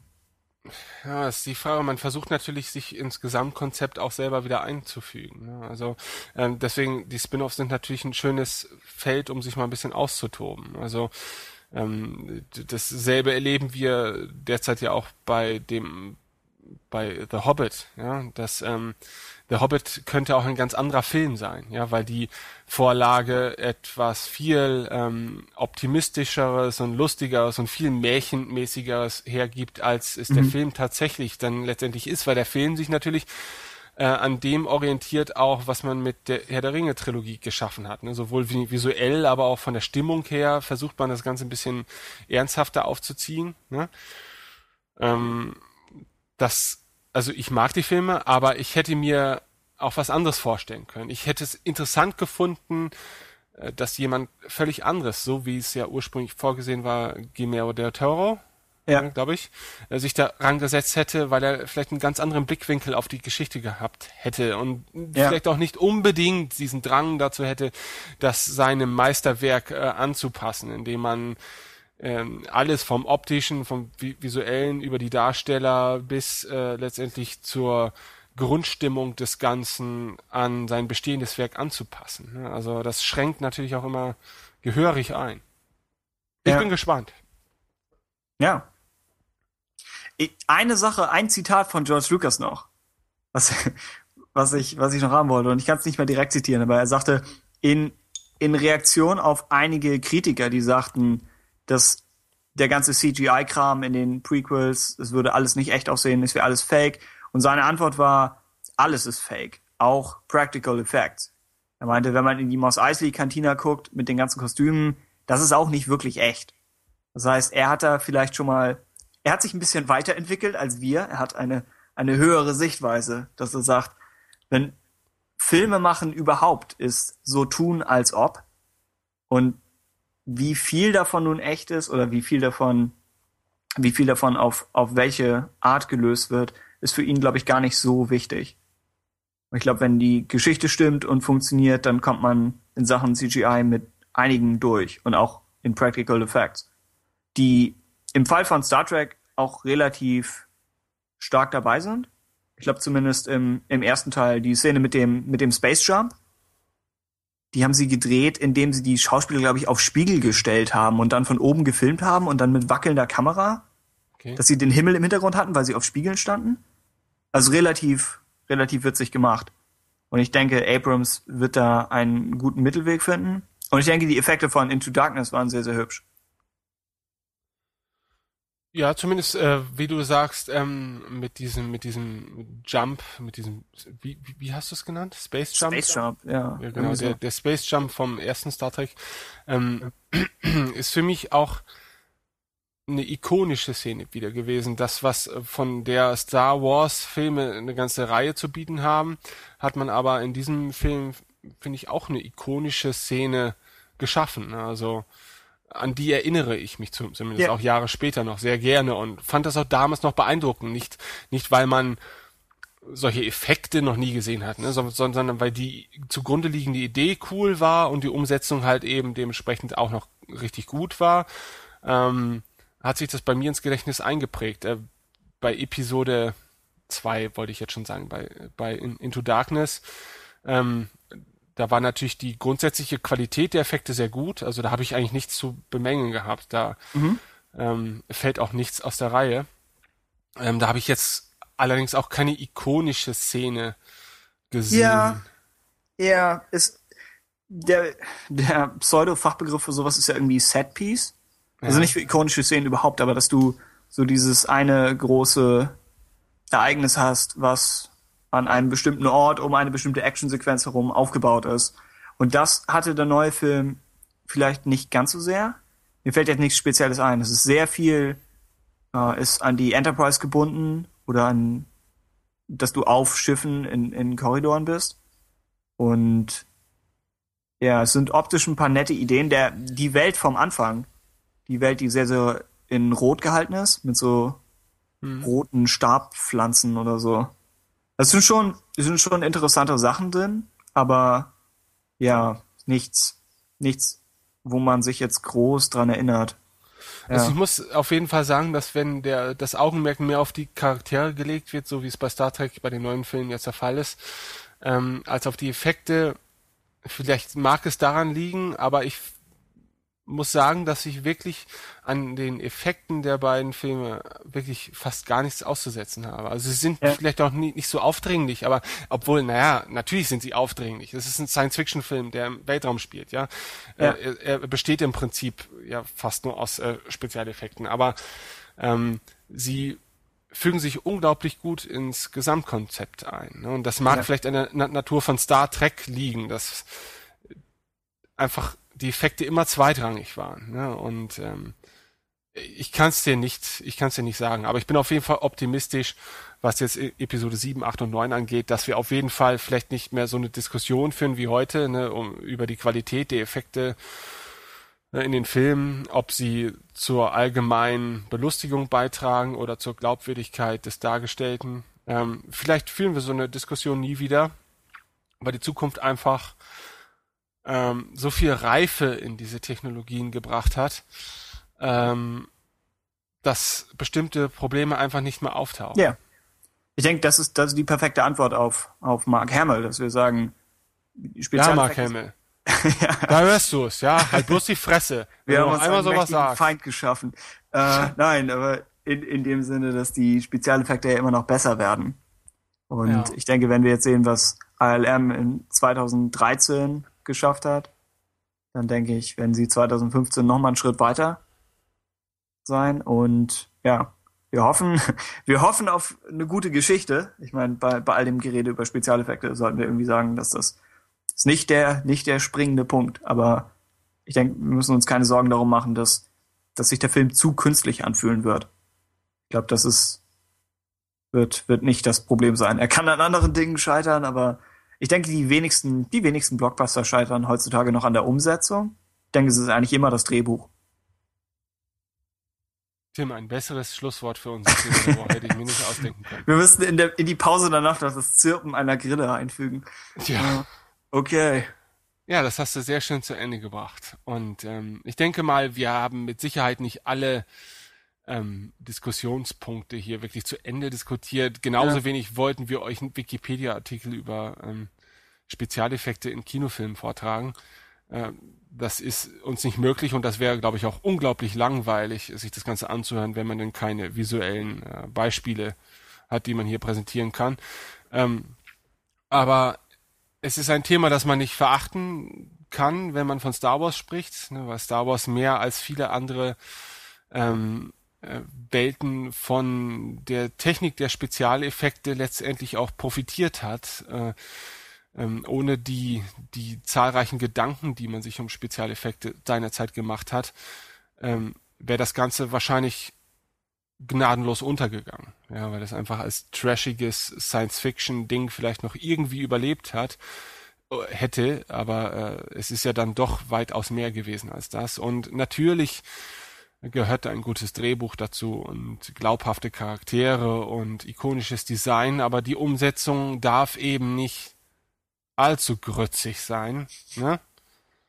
Mhm. Sonst, äh, sonst hätten wir wahrscheinlich viel mehr Epen auf dieser Welt, weil ich glaube, bestimmt sehr viele Menschen sehr gute Ideen haben, nur leider daran scheitern, sie entsprechend gut umzusetzen. Tim. Ja. Ja. Wollen wir jetzt, uns an das Outro-Segment machen? Ja, das Outro-Segment. Darauf, wo ja. immer alle drauf warten, wo wir unseren privaten Quatsch abhandeln. Ich fiebern ja. dem Outro-Jingle entgegen. Radio Tatooine. Feedback. Tim, ich war am Wochenende auf einem Mittelaltermarkt. Ja. Und ähm, das war unglaublich schön. Und jetzt habe ich mir in meiner in meiner Attacke von ähm, Lust auf Mittelalter äh, habe ich mir ganz viele Mittelalter-Klamotten bestellt, damit ich an einer LARP teilnehmen kann. Ja. Und äh, ich werde auch im Rahmen dieses Podcasts im Autosegment darüber berichten, wie es mir auf meiner ersten LARP ergangen, ergangen ist. Oder auch nicht, falls ich mich so blamieren sollte und so lachhaft anstellen sollte, ähm, dass äh, das Ganze gescheitert. Ja. Lachhaft ist übrigens ein gutes Stichwort, Tim. Wir haben nämlich Reviews auf iTunes bekommen für unseren Podcast. Das darf doch wohl nicht wahr sein. ja. ja. Nehmen wir das mal als Brücke an. Äh, ja, wir haben äh, iTunes-Reviews bekommen, zwei Stück. Zum einen von äh, Theodin, der aus, aus dem Zitat lachhaft dann noch die Kurve gekriegt hat und gesagt hat, äh, er mag den Podcast, er oder sie. Ich fand, mein Lieblingszitat aus dem Review war, dass wir kontroverse Themen recht gelassen diskutieren die Betonung ist jetzt meine, aber er sagt nicht, wir diskutieren sie gelassen. Er sagt, wir diskutieren sie recht gelassen. Mhm. Ähm, ich interpretiere das als persönliche Kritik, aber ich glaube, das wird, wenn wir zur Ahsoka-Diskussion kommen, wird sich das bestätigen. Nein, vielen, vielen Dank für das Review. Außerdem haben wir Feedback bekommen, bekommen von äh, TSM Flex, würde ich Ihnen jetzt mal vorlesen. Der meinte, ja, informativ und humorvoll. okay. Stellen wir mal so in den Raum. Und du bist humorvoll und ähm, äh, ich, ich, ich bin der Rest. Ich, vielleicht hat er sich auch im Podcast geirrt. So oder so, vielen, vielen Dank. Ähm, ja, genau, wenn ihr auf iTunes irgendwas hinterlassen möchtet oder falls ihr uns per Mail irgendwie die Meinung geigen möchtet oder uns oder meint, ihr, ihr solltet uns lieber auf irgendetwas hinweisen, dass wir schon seit drei Folgen falsch machen. um Gottes Willen tut es. Äh, außerdem haben wir Feedback bekommen im Projekt Star Wars von Gene und Wedge, glaube ich. Wir haben auch ein paar Mails bekommen äh, mit Vorschlägen auch für zukünftige Interviewpartner. Ähm, und ähm, generell muss man sagen, dass wir also, wenn man alles zusammenrechnet, doch schon sehr viele Reaktionen äh, bekommen. Auch sehr viel konstruktive Vorschläge für das, was wir in Zukunft noch bringen können. Wir haben da also, wenn alles klappt, sehr interessante Interviewpartner noch vor uns und sehr interessante, äh, sehr interessante Themen. Ja. Ähm, ähm, das erfordert natürlich einiges an Koordination und, und, und Zeit natürlich auch. Deswegen möchten wir da jetzt nicht äh, versprechen, dass das jetzt innerhalb der nächsten Wochen schon passiert, ne, weil wir machen das Ganze natürlich auch nur ähm, als, als wir betreiben das hier als Hobby, ja. Ähm, denn Tim ist in seinem wahren Leben und man darf es jetzt durchaus aussprechen. Tim, was bist du? darf man das aussprechen? Ich mache Grafikdesign, theoretisch, ja. Ah, siehst du, theoretisch. theoretisch, The ja. Theoretisches Grafikdesign und da, da ist das schon nicht so einfach. Ich, ich bin theoretisch Informatiker, ja, und Mhm. äh, wir sind also beides Theoretiker, die Ich glaube, du bist viel, theoretischer als ich. Ja. Ja, Weil es sei ich bin, dahingestellt. ich bin wahrscheinlich aber auch frustrierter als du von Okay. Wo, worauf ich noch, ich wollte noch den Bogen kriegen zu äh, dem Gewinnspiel, das wir letztes Mal angeworfen hatten. Ähm, Das war etwas, für das wir noch nicht so viel Rückmeldung bekommen haben. Äh, und damit das Gewinnspiel funktioniert, brauchen wir auch keine Armee, glaube ich, aber minimal mehr. Das heißt, wir sollten als das Ganze. einen. Ja, du hast schon recht. Wir wollen diesen Star Wars Wecker äh, unter mehr als einer Person auslosen. Ja, bitte. wir möchten Also- noch mal einen Weckruf nach draußen schicken. Ja. Ja, wenn ihr einen Star Wars Wecker haben wollt, dann geht bitte auf www.radiotatooine.de ja, und kommentiert zu dieser oder der letzten Folge und erklärt uns, warum ihr unbedingt diesen Wecker haben wollt. Ja, weil bislang ähm, ja, ist da ein gewisser Herr, ich, das, das war glaube ich Max Snyder wieder, oder? Max Snyder hat glaube ich einen Kommentar geschrieben, in dem er geäußert hat, dass er diesen Wecker gerne haben möchte. Also, wir, wir gönnen dir diesen Wecker natürlich, ja. Ähm, und du bist ja auch der treueste Zuhörer von allen, von der ersten Ausgabe an dabei. Aber wir wünschen uns natürlich trotzdem Konkurrenz für dich, ja. Ähm, weil wir haben eine Menge Hörer, das habe ich schon mitge, äh, das, das, das habe ich schon mitplotten können, ja, also mehr als äh, 80 sind es allemal, so um die 100 rum haben wir schon, so ehrlich dürfen wir zu diesem Zeitpunkt noch sein. Später reden wir natürlich nicht mehr über Zahlen, ja, gerade dann, wenn sie mal wieder runtergehen. Ähm, aber kommt schon, gebt doch einen Ruck. Ist ja weg. ja. Der könnte Wir probieren es wir verändern. probieren's zum nächsten Mal nochmal, sonst müssen wir uns irgendwas anderes ausdenken. Ja. Ja, sonst werfen wir den Wecker einfach bei irgendwem durchs Fenster. Ich meine, der ist ja relativ robust. Das, er sieht zum, zumindest so aus. Also ich durfte ihn nicht auspacken natürlich. Aber stell dir, stell dir vor, du sitzt, in, du sitzt in deinem Wohnzimmer und du bekommst so ein, irgendetwas fliegt durch dein Fenster und es sieht aus wie eine Bombe und es piept. Ja. Vielleicht Dann kann ja nur ein also, Star Wars. Podcast dahinter sein, ja, Ja. wie man das halt äh, so kennt durch die Nachrichten und einschlägige Medien. Ja.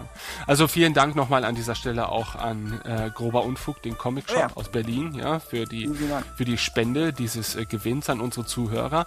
Und äh, wir hoffen, dass wir euch diesmal auch diesmal nicht allzu sehr gelangweilt haben. Ähm, ihr habt meine Sprachfeder überstanden und Tims Allwissenheit in euch aufgesogen. Halte ich für ein somit- Gerücht.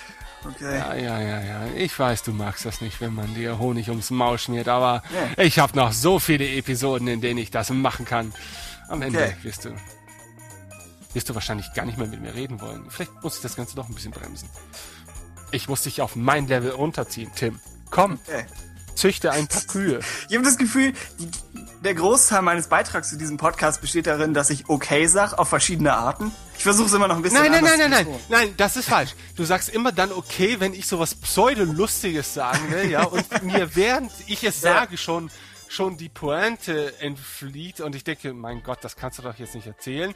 Und dann kommt von dir immer nur okay und dann denke ich mir so, ja, Tim, ich weiß auch, dass das nicht wirklich lustig Ich könnte also sagen, das war also das.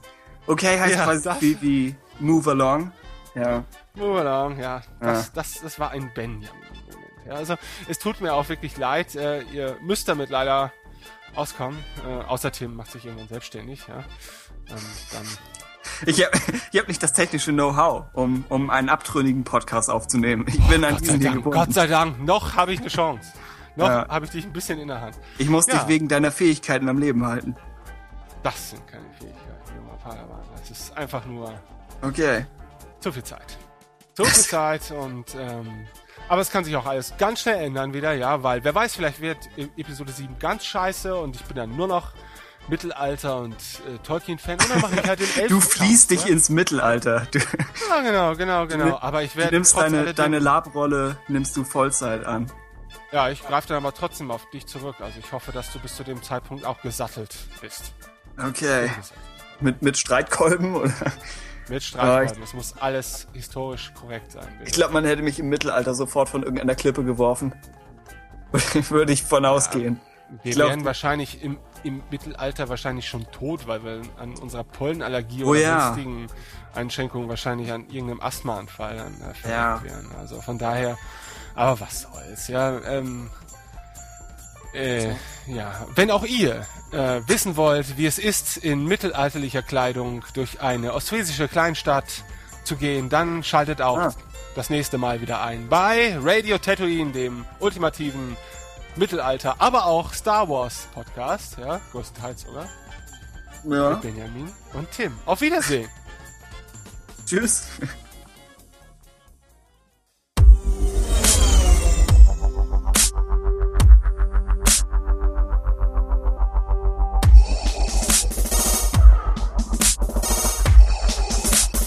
What is thy bidding?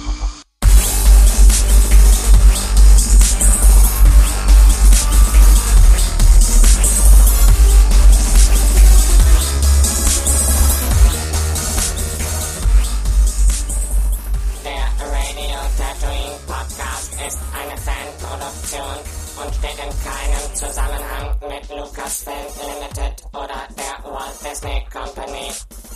Wir freuen uns stets über neue Kommentare auf unserem Blog unter www.radiotatooine.de oder Rezensionen im iTunes Podcast Verzeichnis. Wir bedanken uns bei allen Hörern für die Aufmerksamkeit und begrüßen die Autoren von StarWarsUnion.de, dem internationalen Comic-Shop Grober Unfug aus Berlin und alle Mitglieder des Projekt StarWars.de Forums. Möge die Macht mit euch sein.